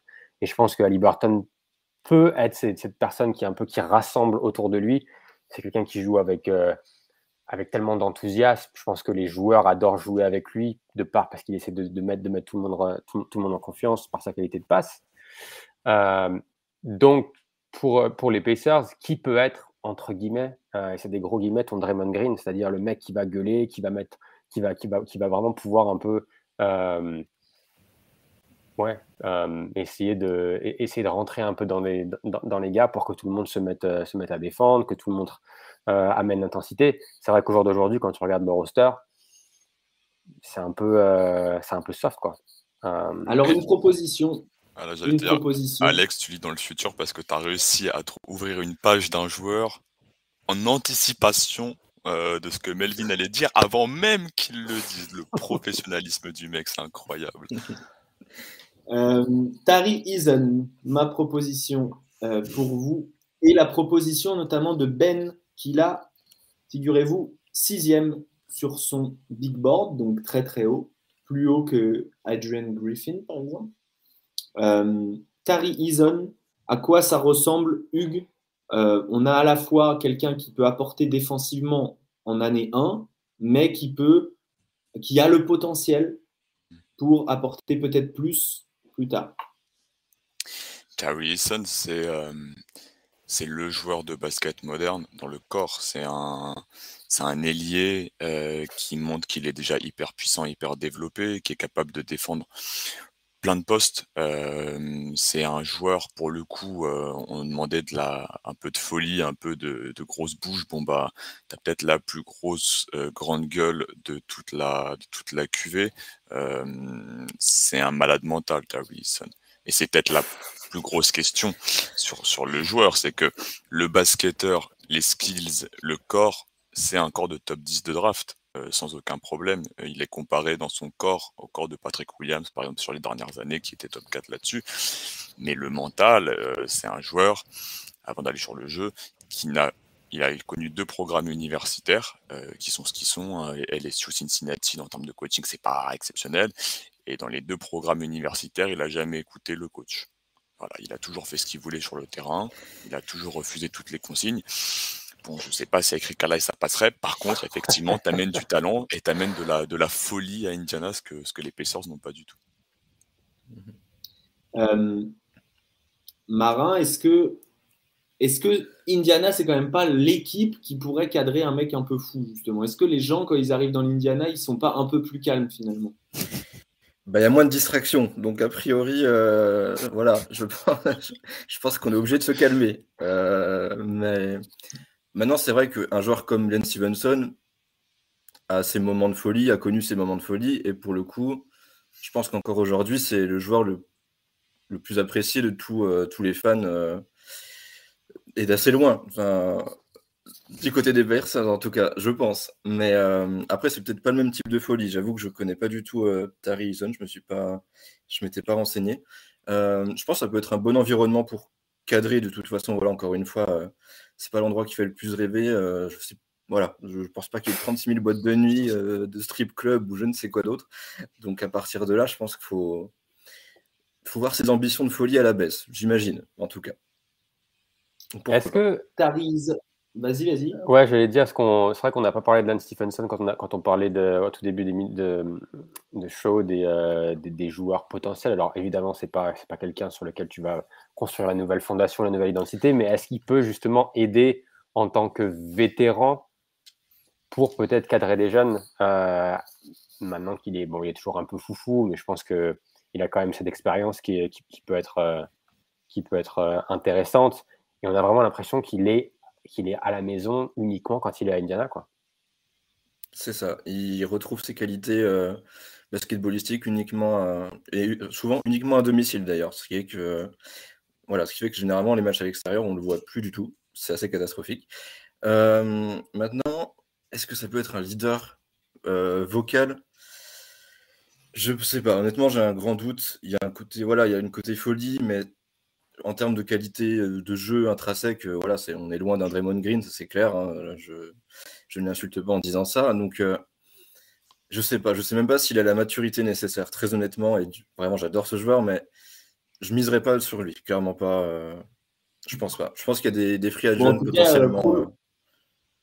Rondo the Turtle dans le chat nous dit prolongez-le à vie. Bien sûr, une statue, euh, tout. Il faut, une statue, euh, statue en train de jouer de la guitare. Alors, il y a aussi Céline qui nous dit j'ai entendu parler d'un échange de Hayton contre Miles Turner. J'ai vu deux, trois rumeurs. J'ai vu aussi cette rumeur. Euh, mais je, entre deux pivots plus ou moins soft, dont l'un est blessé et l'autre passe plus de temps sur la PlayStation qu'à s'entraîner. Voilà. Je ne sais pas si on est sur du win-win. Très honnêtement, euh, je pense que ça ne sert pas à grand-chose. Bah, surtout, je pense que, je pense que Phoenix. Euh, on n'est pas, on, pas là pour faire des suppositions. Parlons de Tari Eason, Hugues. Ouais, je, euh, me permets un petit tag vite fait comme ça. Ayton, il viendra jamais. Indiana, il n'y a pas la fibre, les gars. À un moment donné, euh, tu peux pas jouer à Call of. Hein, c'est trop euh, facile, c'est trop facile. Je, suis désolé, mais les éoliennes, ça ne fournit pas le réseau. Donc, il faut être réaliste, ça n'arrivera pas. Juste pour ça. Terry Eason, parce, ouais, pour parler un peu dur, parce que j'ai parlé du, de, son avenir en hôpital psychiatrique et du Prozac et tout ça. Mais avant. Voilà, dans, dans le jeu, dans le jeu, il y a quand même quelque chose. Bien sûr, ça t'offre un, un, partenaire de pitch and roll explosif pour Tyrese Halliburton. C'est un, déjà un joueur qui peut poser des très très bons écrans, qui est massif, très agressif vers le cercle, qui fait toujours tomber des, fautes, qui est pas un créateur depuis la ligne à trois points, mais short short roll, capable de poser le ballon main droite, main gauche, changer de main, un spin move, des épaules bien puissantes, un athlète vertical avec une grosse distance sèche, donc qui peut, qui peut, qui peut punir. Euh, tu as un joueur qui a un tir auquel on ne croit pas forcément. c'est vraiment une grosse question le tir, mais qui a montré un peu de toucher sur le short roll avec des options qui peut quand même passer le ballon. C'est pas parce qu'il est fou que le joueur est totalement buté, tunnel vision, il peut kicker à, l'opposé. Donc voilà, ça peut être un, gars qui te fait sur sa première année rookie, il joue 20 minutes, il fait 6 fautes comme ce qu'il faisait à LSU, mais sur les 20 minutes qu'il joue, il est impactant dans un projet de reconstruction. Ça peut vraiment mmh. être une arme et ça peut donner enfin du, de l'espace à Tyrese Halliburton euh, et de la polyvalence. Le Miles Turner est toujours caché derrière la ligne à trois points. Euh, j'ai remis les stats pour mettre en avant une chose, on va dire même deux choses. 31%, euh, 32% presque de taux d'usage, ce qui est haut pour un joueur de son poste, ce qui est même très haut. Mm. seulement 14% de ballons perdus. On voit la progression entre l'année 1 et l'année 2 d'ailleurs, qui est énorme. Mm. et vous regardez la colonne FTR, le taux de lancer franc, le free throw rate, qui est à 51,5, c'est énorme. C'est, je pense que c'est celui qui a le plus haut euh, parmi les candidats au top 10. Euh, les, les trois d'en haut, par exemple, ils tournent tous autour de, 30 euh, au niveau du free throw rate, qui est le nombre de lancers francs tentés divisé par le nombre de tirs tentés au total, fois 100. donc, c'est un avantage et il me semble que, je suis quasiment sûr, j'ai plus la, stat en tête, mais Indiana, c'est euh, dans les dix dernières équipes de la ligue en termes de lancer franc provoqué, hmm. en termes de aller chercher des points euh, sur la ligne aussi. Euh, et pour finir sur Tari Hugues, ça peut aussi, tu parlais du jeu sur demi-terrain, mais c'est aussi quelqu'un qui est capable quand même de prendre un rebond, partir en transition et donc d'aller dans cette, dans cette euh, identité dont parlait le, chat tout à l'heure de, pace un peu plus élevé qu'on a connu sur la fin de saison indienne. Des Pacers, eh oui. Eh, on, essaie. Eh, depuis tout à l'heure, je me retiens. Si tu savais le nombre de vannes au kilomètre carré que j'ai, mais je calme un petit peu, moi. Tu vois, je suis, je suis, un meneur gestionnaire. Euh, ouais, ouais, il peut clairement prendre le, prendre le, prendre le rebond, poser 5-6 dribbles, être au panier, te monter dessus. Il n'a pas peur. Ça peut vraiment être, voilà, lâcher les chevaux avec Harrison. C'est clairement l'optique. Et défensivement, euh, il fait énormément de fautes, il saute dans toutes les feintes et tout ça. Il est très très jeune et très très brut. Hein. C'est vraiment un, brutus. Mais, euh, mais la polyvalence, la puissance du joueur et euh, le fait de pouvoir défendre et au périmètre et sous le panier, etc., c'est vraiment hyper excitant. Bon, il nous reste à parler d'un joueur dont vous ne voulez pas parler. Mais quand même, mais quand même, il est vu dans le top 10 partout. Il est même vu dans le top 5 par certains spécialistes. Il s'appelle Keegan Murray. Est-ce que, et je vais vous mettre la question. Marin vient d'avoir une petite larme, j'ai l'impression. C'est ça, je, je pleure. Du sang. Est-ce que Keegan Murray est si nul que ça? Non. Non, il, n'est pas nul le joueur. C'est juste que c'est pas un top 10 de draft et que ESPN. En fait, c'est parce qu'on est dans une mode, je pense que toutes les deux semaines, on a un joueur qui, euh, est mis en avant par ESPN. Et euh, là, en ce moment, c'est Keegan Murray. Je pense que ça peut, tourner. Euh, Johnny Davis l'était avant et je trouvais ça plus justifié. Keegan Murray, c'est pour le profil, tu as un ailier, post 3-4, qui est deuxième saison à Iowa, qui a un frère jumeau, qui a montré des progrès énormes. Euh, c'est un vrai bon tireur, notamment sur pick and pop. C'est pas un mec qui peut créer balle en main. Pour moi, il y a un manque de, polyvalence défensive parce qu'il y a un manque de latéralité. C'est pas un athlète vertical ultra impressionnant. Donc, c'est pas un joueur qui va pouvoir punir sur des renversements, sur des cuts et te, et te monter dessus. c'est un passeur qui a progressé. C'est un très bon joueur de basket, mais je pense qu'il aura un rôle limité en NBA qui est celui de poser des écrans, relais, Et pour moi, ça, ça vaut pas un top 6 de draft, aussi faible la draft euh, soit-elle. Euh, on rappelle Obitopin, Louis Hachimula ont été pris dans le top 10 euh, sur des profils un peu équivalents, mais Obitopin était un athlète bien plus intéressant et un meilleur dribbleur, je trouvais. Et Louis Hachimula avait beaucoup plus de jeu post-bas et beaucoup plus de, choses en magasin que Keegan Murray ne montre pas. Et déjà quasiment 22 ans, même pour un sophomore, c'est assez âgé. Même, alors même Obi et Rui n'avaient pas des, chiffres d'efficacité aussi impressionnants, d'autant plus dans la Big Ten. Mmh. c'est aussi pour ça qu'il est haut. Mmh dans, les, dans, dans, certaines mocks parce qu'on sait que demain, en NBA, il apporte tout de suite une assurance de je vais scorer, je vais m'intégrer dans ton schéma défensif. Euh, Hugues, sur le schéma défensif des, des, des, Pacers, euh, c'est un profil de quoi? De wingstopper? Pardon. C'est pour moi, il, il défendra jamais le meilleur ailier porteur de balle il sera pas mis sur les Jason Tatum, il sera pas mis sur ce genre de joueur-là. Par contre, euh, il lit bien le jeu, j'aime bien son second rideau, donc il peut être mis sur le moins bon porteur de balle ailier, mais faire des très bonnes rotations, euh, venir compenser sous le cercle, etc. Donc euh, voilà, c'est un, joueur qui fait très Pacers, parce que collectif, tout ça, mais c'est un joueur de plus comme ça dans une équipe qui en a déjà plein. si les Pacers récupèrent un, un, second choix dans ce top 20, dans ce top 15, très bien, très très bien. Pour une reconstruction, c'est un joueur qui va t'apporter, mais tu tu mises pas là-dessus. Tu mises pas là-dessus dans ton projet si tu dois euh, vraiment repartir depuis le début. Voilà. Dans le profil, euh, Melvin, un joueur qui va apporter vite. Euh, on prévoit aussi qu'à la, draft 2023, il y aura des joueurs bien plus impactants sur le haut. Est-ce que ça vaut pas le coup de drafter un mec finalement qui est pas mal et dont on est sûr du plancher et de prendre son ticket pour la superstar l'année prochaine? Bah, J'ai envie de dire c'est un, un pari. Après, moi, je reviens encore à la situation actuelle des, des, j'ai quand même toujours du mal à penser que Rick Carlisle va tranquillement mener une équipe à 20 victoires la, la saison prochaine. Euh, donc bon, euh, et on sait que bon reconstruire ça peut prendre du temps. Euh, il n'y a aucune assurance qu'ils vont drafter dans le top 5 l'année prochaine non plus. Donc, euh, il y a peut-être plus de, plus, de stars l'année prochaine, mais ça reste quand même assez risqué. Donc, moi, moi, ça me fait un peu peur de prendre quelqu'un qui, si j'entends ce que, ce que dit Hugues, c'est, pas quelqu'un qui va vraiment faire la différence. Oui, il va pouvoir apporter, mais c'est pas le, pas le mec qui va vraiment te faire passer à, un niveau ou vraiment même faire remplir la salle, je pense, euh, du côté d'Indiana. Donc, euh, moi, je vais me ranger dans le camp de Marin. Je pense que je vais pas être trop fan non plus de, de Kylian Murray pour les, euh, pour les Pacers. Pauvre Kylian, personne n'en veut. Mais ah, quelqu'un hein. finira bien par l'avoir. Moi, je le veux bien chez moi, à Chicago, mais en 18. Voilà, tu vois. Très, très bien. C'est un, score efficace. De qui euh, n'a-t-on pas parlé, Hugues, euh, dans ces eaux-là? On a alors Jalen Duren, j'ai volontairement exclu euh, parce que parce que je suis fan d'Isaiah Jackson et que j'ai pas envie qu'il prenne du temps de jeu. Ça se comprend. c'est un choix subjectif de ma part. Il reste Johnny Davis.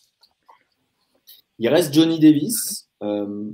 Parle-nous de Johnny Davis. Comment alors un profil 2-3 euh, gros moteur. Mmh.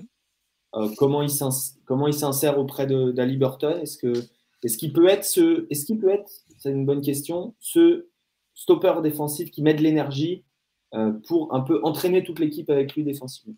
Ouais, il peut, il peut. Alors Johnny Davis, c'est un joueur pareil sophomore euh, qui fait une grosse saison du côté de Wisconsin qui n'était pas attendu, faut être honnête. Euh, on a fait un article où on parlait des joueurs qui pourraient exploser sur ce poste-là.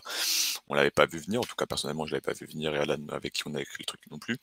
Euh, c'est un joueur qui pour le coup à Indiana amène le fait qu'il puisse créer son propre tir.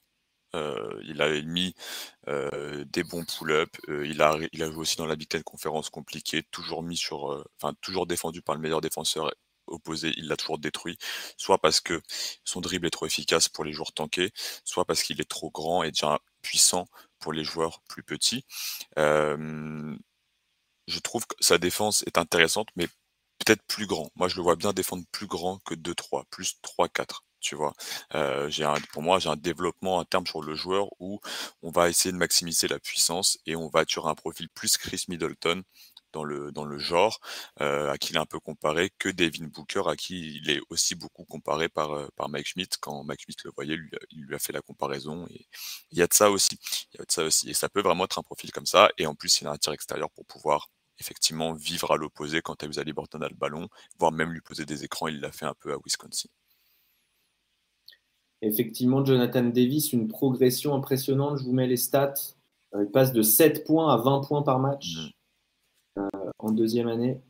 Euh, il avait joué avec Team USA, c'est pour ça que vous avez la photo en haut, Team USA, la fameuse finale contre la France en, 2019 l'année dernière.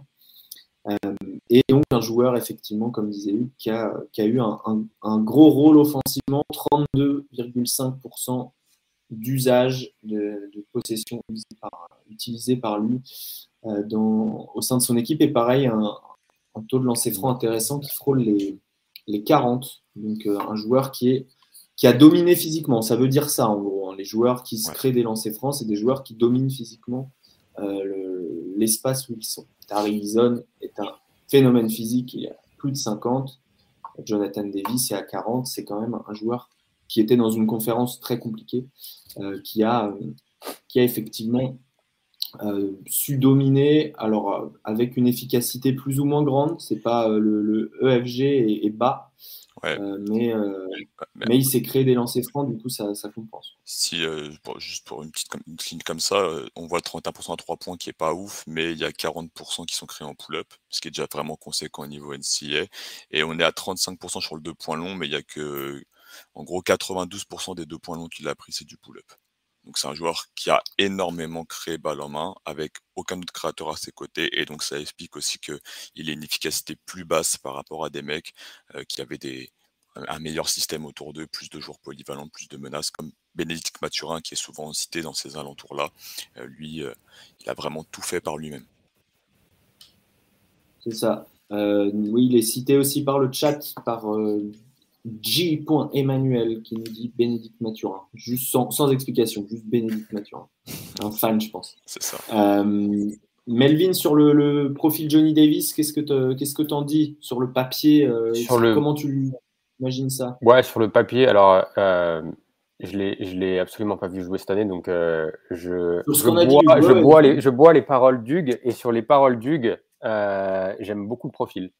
Parce que je pense que tu peux avoir cet aspect physique, cet aspect défensif dont on a parlé, mais aussi d'avoir ce potentiel offensif, que ce soit au niveau du tir, au niveau de la création.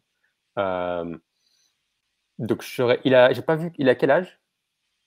20 ans. Il, a eu 20 ans, cette année, c'est un 2002. C'est un vrai sophomore. Ouais, donc, euh, donc, donc j'aime bien parce que c'est vraiment le, je pense, le joueur que tu peux, que tu peux développer euh, selon ce dont tu as besoin à côté d'un à côté d'un Ali Burton, par exemple. Euh, donc j'ai envie de dire, il, il, il check toutes les, quasiment toutes les, toutes les, toutes les boîtes, quoi, les box. Sorry pour les, les, les expressions franco-américaines bizarres. T'as raison de la péter, il faut. Quand on vit à San Francisco, il faut. tu te douilles, pas mort. Euh, je vais faire l'avocat de Bénédicte Mathurin, vu que Hugues est, plus Johnny que, Ben et moi plutôt l'inverse, même si j'aime beaucoup les deux. Ils sont dans le même euh, tiers chez moi, comme on dit. Euh, Bénédicte Mathurin est un scoreur euh, vraiment micro-ondes, qui a une, pour le coup, lui, un shoot fiable jour 1 en NBA, alors que Johnny Davis a encore peut-être plus de questions. Euh, moins de moins d'impact physique vers le cercle, euh, même s'il a, il a lui aussi euh, su, aller sur la ligne des lancers francs, mais avec dans un contexte d'équipe beaucoup plus facile que celui qu'a connu Johnny Davis à Wisconsin. Bénédicte Mathurin jouait, et qui est québécois, il parle français. il jouait à, Arizona, dans une équipe très internationale, un, basket très agréable à voir jouer. Euh, cette année, euh, un Camerounais en, pivot, un, Estonien à la main. Euh, c'était c'était l'auberge espagnole donc Arizona. Et Bénédicte Mathurin a, posté des gros, des gros pourcentages, une grosse efficacité au scoring, une capacité à être plus efficace dans les gros matchs que dans les autres matchs, qui est important. et simplement peut-être moins de potentiel que Johnny Davis a juste bah, lui créer pour les autres. Euh, euh, il, peut, se créer son tir, il va pas forcément faire d'écart, mais euh, il, va, il, va, il a peu joué de pick and roll, c'est pas ce qu'on lui demandait non plus. donc, mais, mais, mais sur la, il n'est pas, un non-passeur, c'est pas un croqueur, mais, mais c'est pas, pas sa force principale et c'est pas ce qu'on lui demandera sans doute en année. Avec ces deux profils, euh, répondons à la question de BG2669. Est-ce qu'on est plus Mathurin ou Johnny Davis euh, Marin dans l'idée? Dans l'idée, euh, bah, vu comme on me l'a vendu, c'est vrai que Johnny Davis a l'air plus intéressant. Il y a de quoi développer aussi. moi, pour le coup, j'avais une petite interrogation entre les deux. c'est vrai que Mathurin, j'ai pu voir. Je vois revenir de temps en temps quand même en 6. Mais c'est vrai que Johnny Davis, Jusqu'ici, je ne l'avais pas vu, euh, pas trouvé venir. Euh, lequel des deux serait le plus euh, slasher potentiellement? Bah, pense Johnny assez, assez largement. Mathurin, il n'aime pas trop le contact. Comme ça. Il y va quand c'est ouvert. C'est un athlète bien plus intéressant verticalement. il a un vrai flotteur. Et si le, le déclic mental de dire je peux aller au cercle, je peux me rentrer dans les autres passe, c'est un potentiel bien plus élevé, ça peut être un bien meilleur slasher à terme. Mais pour moi, psychologiquement, il n'aime pas trop ça. Pour l'instant, effectivement, il a, en fait, il a dominé, il est allé sur la ligne parce que, comme dit Hugues, il est, dominant physiquement. Euh, il, a un premier pas plus, rapide que la moyenne NCAA. Euh, il, est allé dunker sur la tête de plein de monde. Euh, D'ailleurs, il y avait des systèmes à Arizona où euh, il sortait d'un écran les systèmes euh, touche-ligne de fond, où c'était lui qui, qui euh, calait au alley-oop, ce genre de choses au milieu de la raquette. Voilà, c'est ce genre d'athlète-là. Johnny Davis est aussi, mais moins. C'est plus un athlète dans la puissance peut-être que dans l'explosivité. Et, et, Hugues aime la puissance, moi j'aime l'explosivité. Voilà, Parce que j'en ai pas. Enfin, les deux, j'en ai pas, tu me diras. Gros nounours qui dit la foule qui hurle Here comes Johnny après un gros dunk. J'en rêve. Meilleur argument, c'est bon. Effectivement, euh, ça se joue à peu de choses. Parfois un choix de, un choix de draft. Est-ce que tu as entendu parler d'autres d'autres personnes marins au niveau des, je sais pas, des workouts, des rumeurs d'intérêt du côté des, des Pacers? Non, jusqu'ici, en tout cas pour le Pick 6, euh, c'est vraiment euh, tout ce que j'ai pu voir passer. Euh. c'est vrai que apparemment, c'est vrai que Bénédicte Mathurin a l'air d'être suffisant. Enfin, ouais, souvent, revient souvent.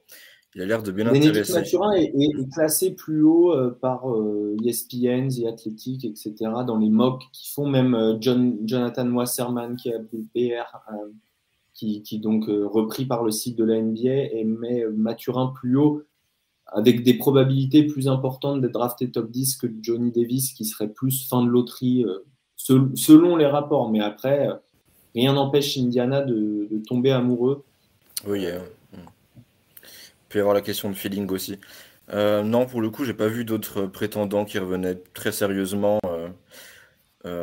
et au-delà de la propagande Jaden Ivy dans mes mentions, qui, qui malheureusement qui fait son effet, mais malheureusement, on verra. On verra. On verra, on verra. C'est pas exclu. Il y a un scénario qui existe euh, avec, euh, avec Sharp qui part euh, en deux et après tout part en couille. Mm. C'est possible. C'est possible. Imagine, imagine que Détroit tombe amoureux de je ne sais pas qui en 5, c'est que Elvis soit encore là. Ce serait étonnant, hein. je te l'accorde. Mais... En tout cas, ça nous étonnerait. Rondo qui demande Johnny Davis peut-il jouer en, en 3 pour moi, il doit même jouer en 3. Enfin, il doit jouer ailier. Pour moi, il doit plus attaquer des ailiers.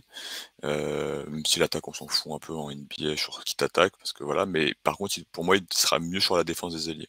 Voilà. Je le vois moins euh, voilà, sur un bas court avec Tyrese Liberton, mais plus sur un, sur un poste 3-4.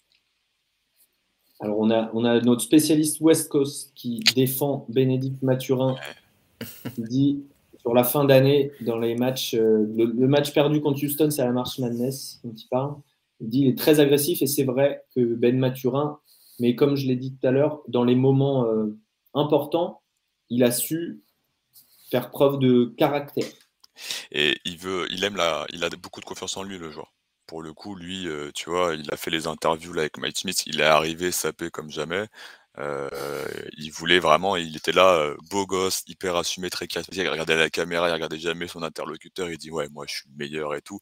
Et donc voilà, tu as, envie de le croire. C'est un mec vraiment très, il s'assume dans sa starification et il se voit très très beau. Après, il est très très beau, hein, mais il se voit très très beau. c'est vrai que c'est un bel homme. Ouais. Ça, ça vend des maillots, hein. ça vend, tu vois, sur les grandes affiches gigantesques du, euh, je sais pas, vous avez quoi comme du salon de l'agriculture euh, d'Indianapolis, ouais. Le, le, mammouth Indianapolis, tu vois, bon bah très très bien, et bah tu peux le mettre en, en grand, 1m80 sur 1m80. Euh, une question pour Melvin. Yes. Vite fait comme ça, il y a les pics 31 et 58 du coup du côté d'Indiana. Euh, je te demande évidemment pas des noms, mais je te demande un profil. Selon toi, quel genre de profil on doit aller target Généralement, dans ces eaux-là, il y a ou du potentiel 3D, ou du meneur backup, ou du rim runner, en gros. Et après, il y a des, gens euh, flous, genre Terry Taylor, qu'on ne sait pas mettre dans une case, mais qui peuvent aider une équipe euh, NBA. Ouais. Euh, je trouve qu'ils ont pas mal de, enfin de, on l'a déjà dit, je pense, de joueurs qui ont qui vont être des, bons role players. Euh, du coup, je dirais peut-être. J'ai envie de dire rim runner parce qu'on a notre ami Miles Turner qui aime, qui aime tellement juste rester derrière à trois points que ça pourrait être un peu complémentaire. Isaiah Jackson peut-être un peu dans ce rôle, peut-être un petit peu, un petit peu petit. Donc pourquoi pas ça? Et puis après, est-ce qu'il y a des, est-ce qu'il y a des, des, des, prospects euh, internationaux qui peuvent euh, un peu de, de, pour les drafter, mais les garder, euh, les garder que ce soit en Europe ou ailleurs euh, pendant quelques années, qui pourraient intéresser les, les selon vous? D'abord, je pose la même question à Marin. Quel, quel genre de profil? Et après, on, essaye de répondre avec Hugues. Je suis, je suis relativement d'accord avec les profils. Surtout voilà, surtout voilà, en 31-58, faut vraiment tenter des choses. voilà, miser le, les grosses cotes, les gros potentiels, les joueurs voilà, des diamants à polir, des, joueurs un peu bruts de décoffrage comme ça. Euh, bon, j'ai pas d'immenses noms en tête. Je sais pas si Nikola Jovic en 31, c'est plausible ou non. c'est vrai que ça me plaît bien sur le papier. Maintenant, à voir. J'ai pas trop regardé plus que ça par ça, mais voilà, tout miser sur les. pas amélioré ta défense, Nicolas C'est sûr, mais bon, ma foi, je, je sais pas. Faut, pour moi, c'est du potentiel. Non, c'est un, un, très bon joueur. Moi, je pense qu'il partira avant. parce qu'il a très bien mesuré. Il a très bien mesuré. Ouais, moi aussi, je vais le remonter. Il a très bien mesuré au combine. il est, il est à quasiment, il est à 2 m 11. Il, shoot, il va shooter à 35%, c'est sûr, à 3 points. Euh, il est capable de lire un close-out et de, poser la balle au sol et de, faire la bonne passe qu'il faut après. Euh, c'est un, joueur, un bon joueur à, utiliser en, pick and pop euh, à minima et, peut-être plus s'il arrive à courir autour des écrans, etc. Tu es d'accord? Ouais, totalement. C'est un, vrai bucket machine avec de la vision et tout, très excitant. Alors regardez le KK, méga, je sais pas quoi, ça change tous les nom. Méga Mozart maintenant. Méga Mozart, c'est insupportable. les maillots, ils sont roses, bleus avec les numéros roses. T'arrives jamais à savoir où le joueur sur le terrain. Tout est sur YouTube. C'est horrible à faire, mais euh, le joueur est kiffant. Le joueur est vraiment kiffant. Alors, euh, notre BG2669 qui dit on veut un Talen Horton Tucker ou BG Boston. Hmm. Quel genre de profil peut glisser? Moi, j'ai un nom Jean Montero. Ah, il peut, dit Montero peu. Jean Montero, il n'a pas très bien mesuré. Hmm. Euh, c'est un joueur qui était en overtime élite cette année. C'est, pour ceux qui ne connaissent pas, la ligue de euh, développement des lycéens qui a été créée. En fait, au lieu d'aller au lycée, ils vont ici et ils sont payés. Ce qui est la grande différence.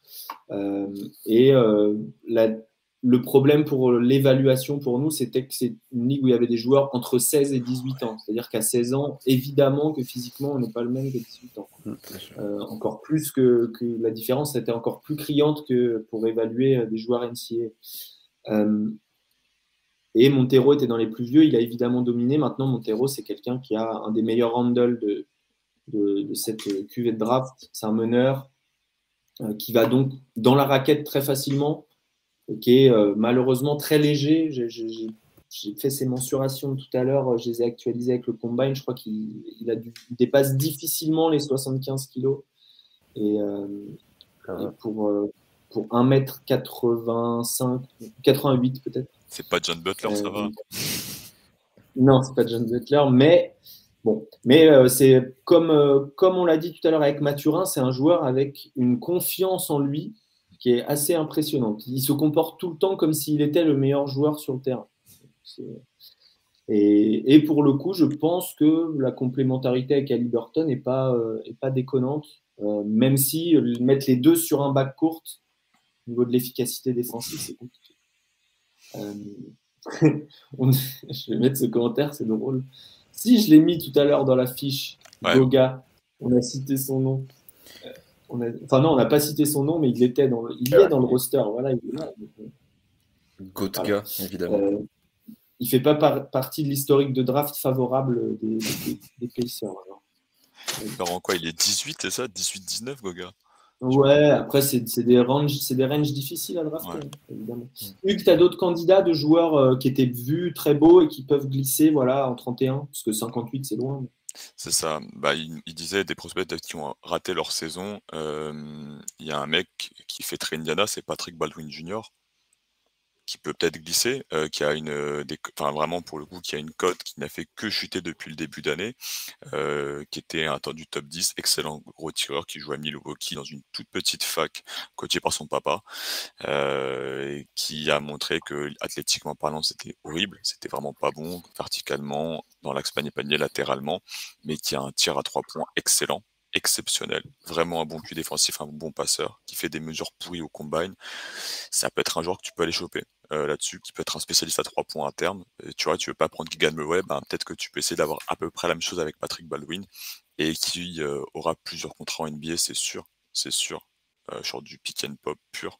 Et autre prospect qui a raté son année, Peyton Watson, grosse énigme, UCLA, est lié pour le coup, enfin, profil défensif très intrigant. On ne sait pas s'il va aller en NBA, mais voilà, il a refusé au combine de participer au match 5 contre 5, donc c'est vraiment que lui, il joue toujours le mystère. on l'appelle Martin dans le milieu. Et on va. Ou qu'il a, des promesses. Ouais, mais c'est très tôt, très très très tôt. mais c'est possible. Oui, bien sûr. Et donc voilà, Peyton Watson, on sait qu'on ne sait rien, il faut remonter au lycée et ça peut être, c'est plus une grosse cote pour un joueur qui suit. Bah, t'es dur. pour moi, on sait qu'il switch, switch 2, 3, 4 assez facilement en NBA, à, mon avis. Mmh. C'est un, un, joueur qui est vraiment très long et qui a montré par flash, il avait peu de temps de jeu à UCLA, mais que. Team USA Voilà, il avait. ouais, à Team USA aussi, qui, qui, pouvait rentrer des, qui pouvait rentrer ses tirs. Mm. Donc d'un côté, on a un, un 3 and O avec, euh, avec Patrick euh, Baldwin, et de l'autre côté, on a, on a un OND avec, euh, avec Peyton Watson. Donc si on fait une fusion des Dragon Ball. On a un profil physique horrible, un des pires visages de la NBA si tu mélanges les deux. Le boutonneux avec les, les bagues et tout ça, tu, tu vends rien. Tu vends rien en termes de marketing, mais le joueur de basket est intéressant.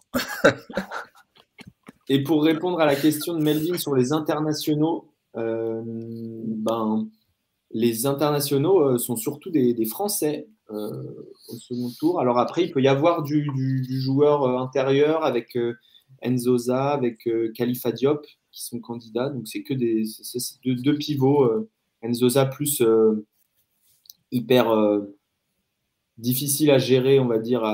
il faut lui apprendre les rotations, quoi. Mais par contre, un profil physique fou, complètement fou, avec une envergure de malade et une mobilité pas normale pour sa taille, c'est-à-dire vraiment très très mobile.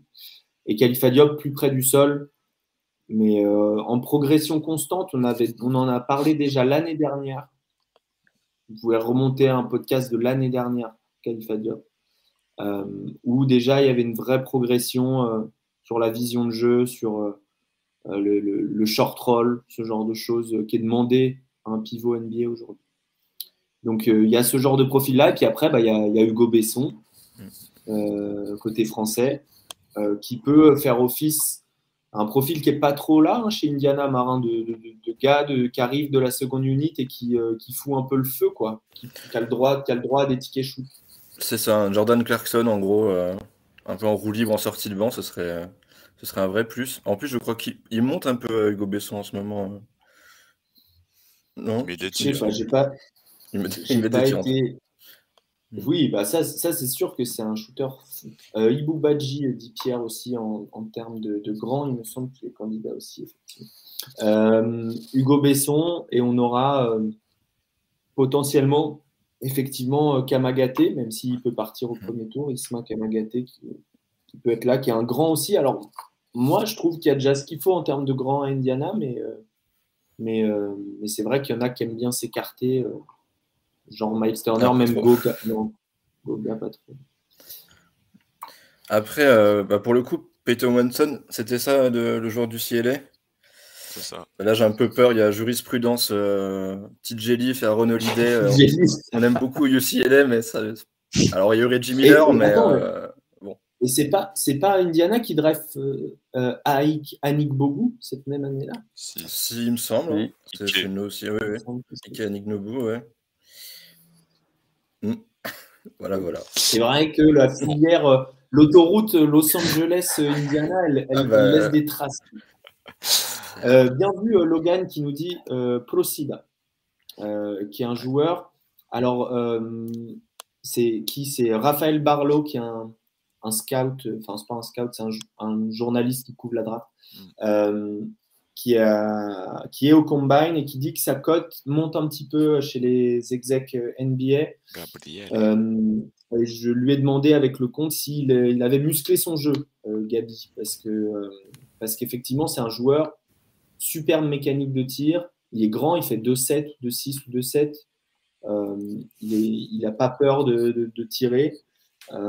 voilà, une sorte, ouais, une, il y en a qui le comparaient à Bogdanovic. C'est un petit peu euh, ambitieux, mais, euh, mais voilà, dans le style euh, gars qui vient d'Europe, qui s'est tiré, qui n'a pas peur, qui a accepté de plus être une star qu'il était quand il était dans les équipes jeunes, évidemment.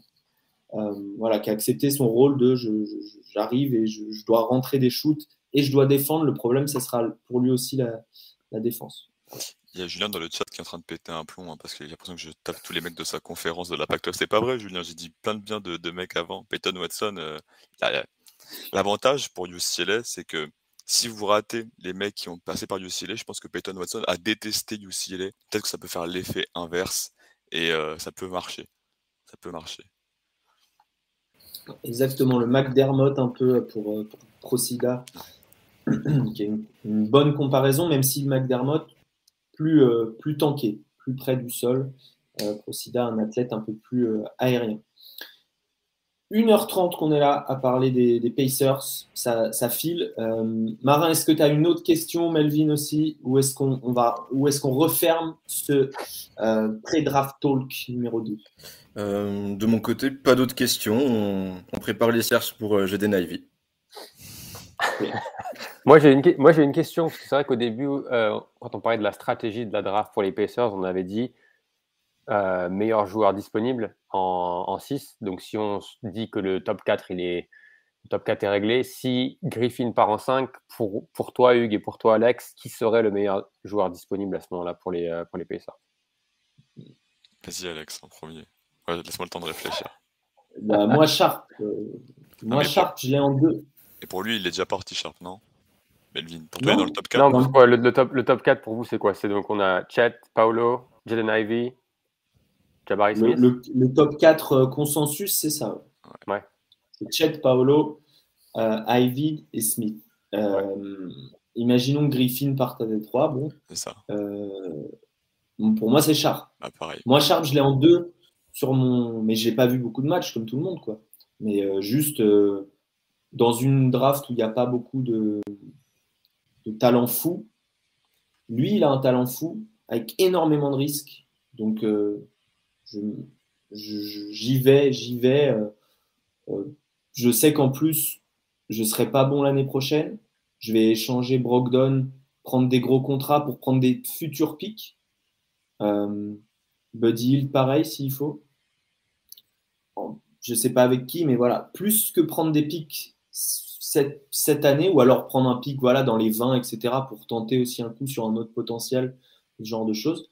Et, et ouais, drafter Shadon Sharp, être mauvais l'année qui arrive, tranquillement. Et aller à la draft 2023 avec, euh, avec la volonté euh, d'être au moins dans le top 5. Si tu as un des trois plus mauvais bilans, tu peux pas tomber en dessous du top 6. Et pour le moment, il y a un top 7, 6, 7, vraiment très très solide qui se dégage en 2023. Avec des joueurs à plus ou moins de risque, effectivement. Mais on a Victor, on a Scoot Anderson, on a les jumeaux euh, Thompson. Et, euh, et on a des joueurs qui vont sortir de NCA qui seront très forts. Moi, j'ai Derek Whitehead en tête, mais il y en a, il y en a d'autres, euh, effectivement, qui, qui seront là, plus des, des Jaden Ivy qui vont exploser leur saison freshman aussi. Donc, il y aura, ça sera un peu plus dense sur le haut de la draft, en tout cas pour moi. Donc, je prends Sharp, je pense, en 6. Bah, je fais pareil. Si Sharp il est dispo, je prends Sharp. Oh, la facilité, la facilité. Ah parce que tu veux un Sinon, moi, je... en premier, tu copies après. Si, si Sharp il est pas là et que il y a AJ Griffin qui est là et que tu veux vraiment reconstruire, donc tu genre du talent, moi je m'insiste, bah, je maintiens, je prends Devon Seaborn parce que je veux le meilleur créateur possible. Franchement, honnêtement parlant, Alex, hein, si je peux trader Malcolm Brogdon pour avoir un pic 11, un pic 12, un pic 13 et tout, Max Turner et tout. Je prendrais à ce moment-là des mecs comme Keegan et tout, je prendrais des joueurs safe. Mais je prends le, pour moi le plus gros talent balle en main, le, le potentiel All-Star que j'ai et, euh, et c'est le mec que, sur lequel je suis le plus chaud là-dessus à ce moment-là. Juste là Il a 22 ans, il shoot. Il a 22 ans, il shoot pas. Il a pas besoin. Il fait 2m01, il monte sur tout le monde. Il a marqué 39 points en 52 minutes au combine. 39 points en 52 minutes. Tout le monde lui a dit il shoot pas. Il a dit je m'en fous, je mets 39 points. Et Audrey, Audrey 60% au tir. Attention, ça vaut rien, mais 60% au tir. Il a crossé une chaise après.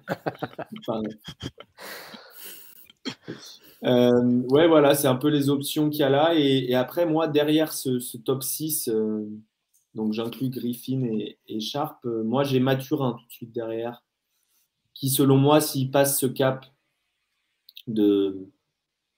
En fait, il a un plancher sûr parce qu'il est fort au shoot et que c'est un défenseur correct. Et il a potentiellement un, plafond de vrai scoreur. Euh, j'ai pas de comparaison en tête, mais voilà, un vrai scoreur qui va mettre, je sais pas, Tyler Hero. Tyler Hero qui défendrait. Le plafond. Voilà. Euh, donc, euh, la priorité de Marin et de Melvin, c'est Jaden ID. S'il n'y a pas de Jaden ID, nous, on a dit avec Hugues, Shadon Sharp ou A.J. Griffin. Et si les trois ne sont pas là, ça veut dire qu'il y en a un des, des trois gros qui, hmm. qui sera là. Donc Smith, euh, Banquero ou Holmgren. Probablement pas Holmgren. Du coup, ça va au Pacers en fait. Mais ouais. Pourquoi vous vous plaignez? Un petit Paolo au Pacers, je prends, hein, avec plaisir. Ah bah, c'était notre, euh, notre fit idéal pour Paolo.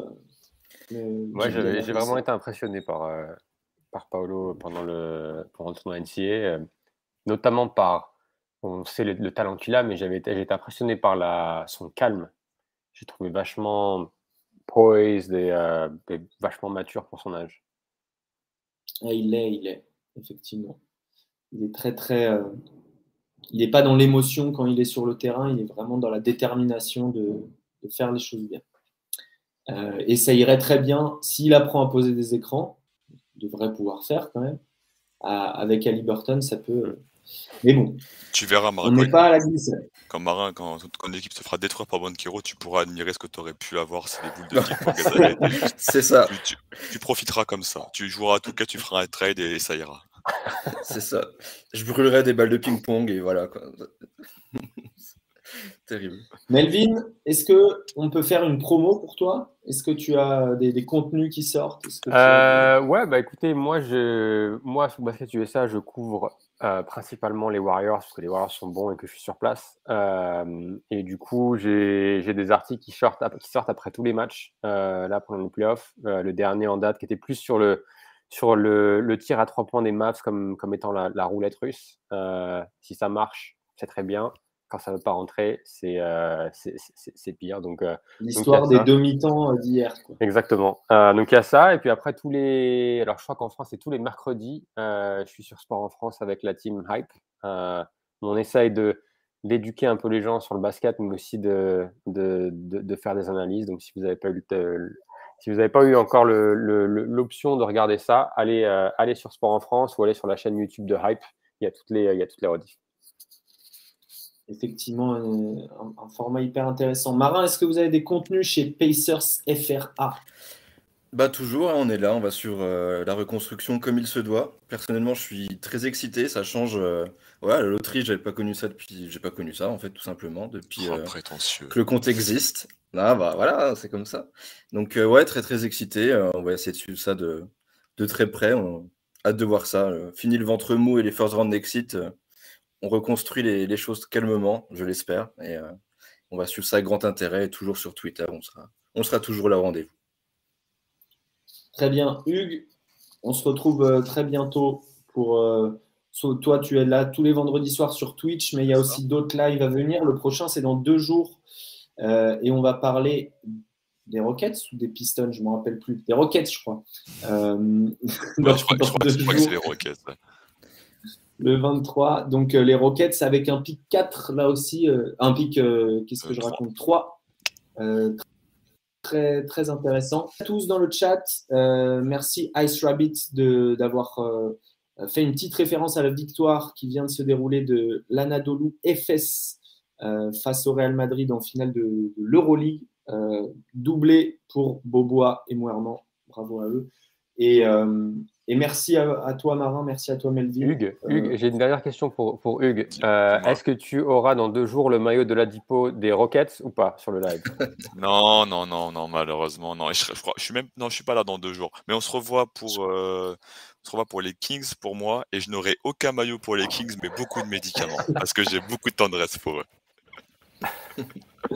Effectivement, ça arrive. Ouais, c'est ça. Le... Dans deux jours, ce sera Ben à la place de Hugues euh, à, l'analyse. C'est plus barbu, euh, il y a plus de joueurs dans la voix, c'est bien plus intéressant à écouter Ben. Voilà, un petit accent, euh, un petit accent canadien, un petit accent québécois pour, pour parler peut-être de Bénédicte Mathieu Même si, bon, pour les Rockets, ce serait un peu. Euh, merci à tous de nous avoir euh, suivis pendant ce live. On vous fait des gros bisous et, euh, et on se retrouve très bientôt. Allez voir sur notre, sur notre chaîne YouTube, sur notre site envergure.co, plein de contenu, plein de scouting report. Tous les joueurs desquels on a parlé aujourd'hui ont leur scouting report. Donc, on vous en a montré deux, trois, mais vous pouvez aller naviguer très facilement et, et vous renseigner sur les prospects de cette QV. Merci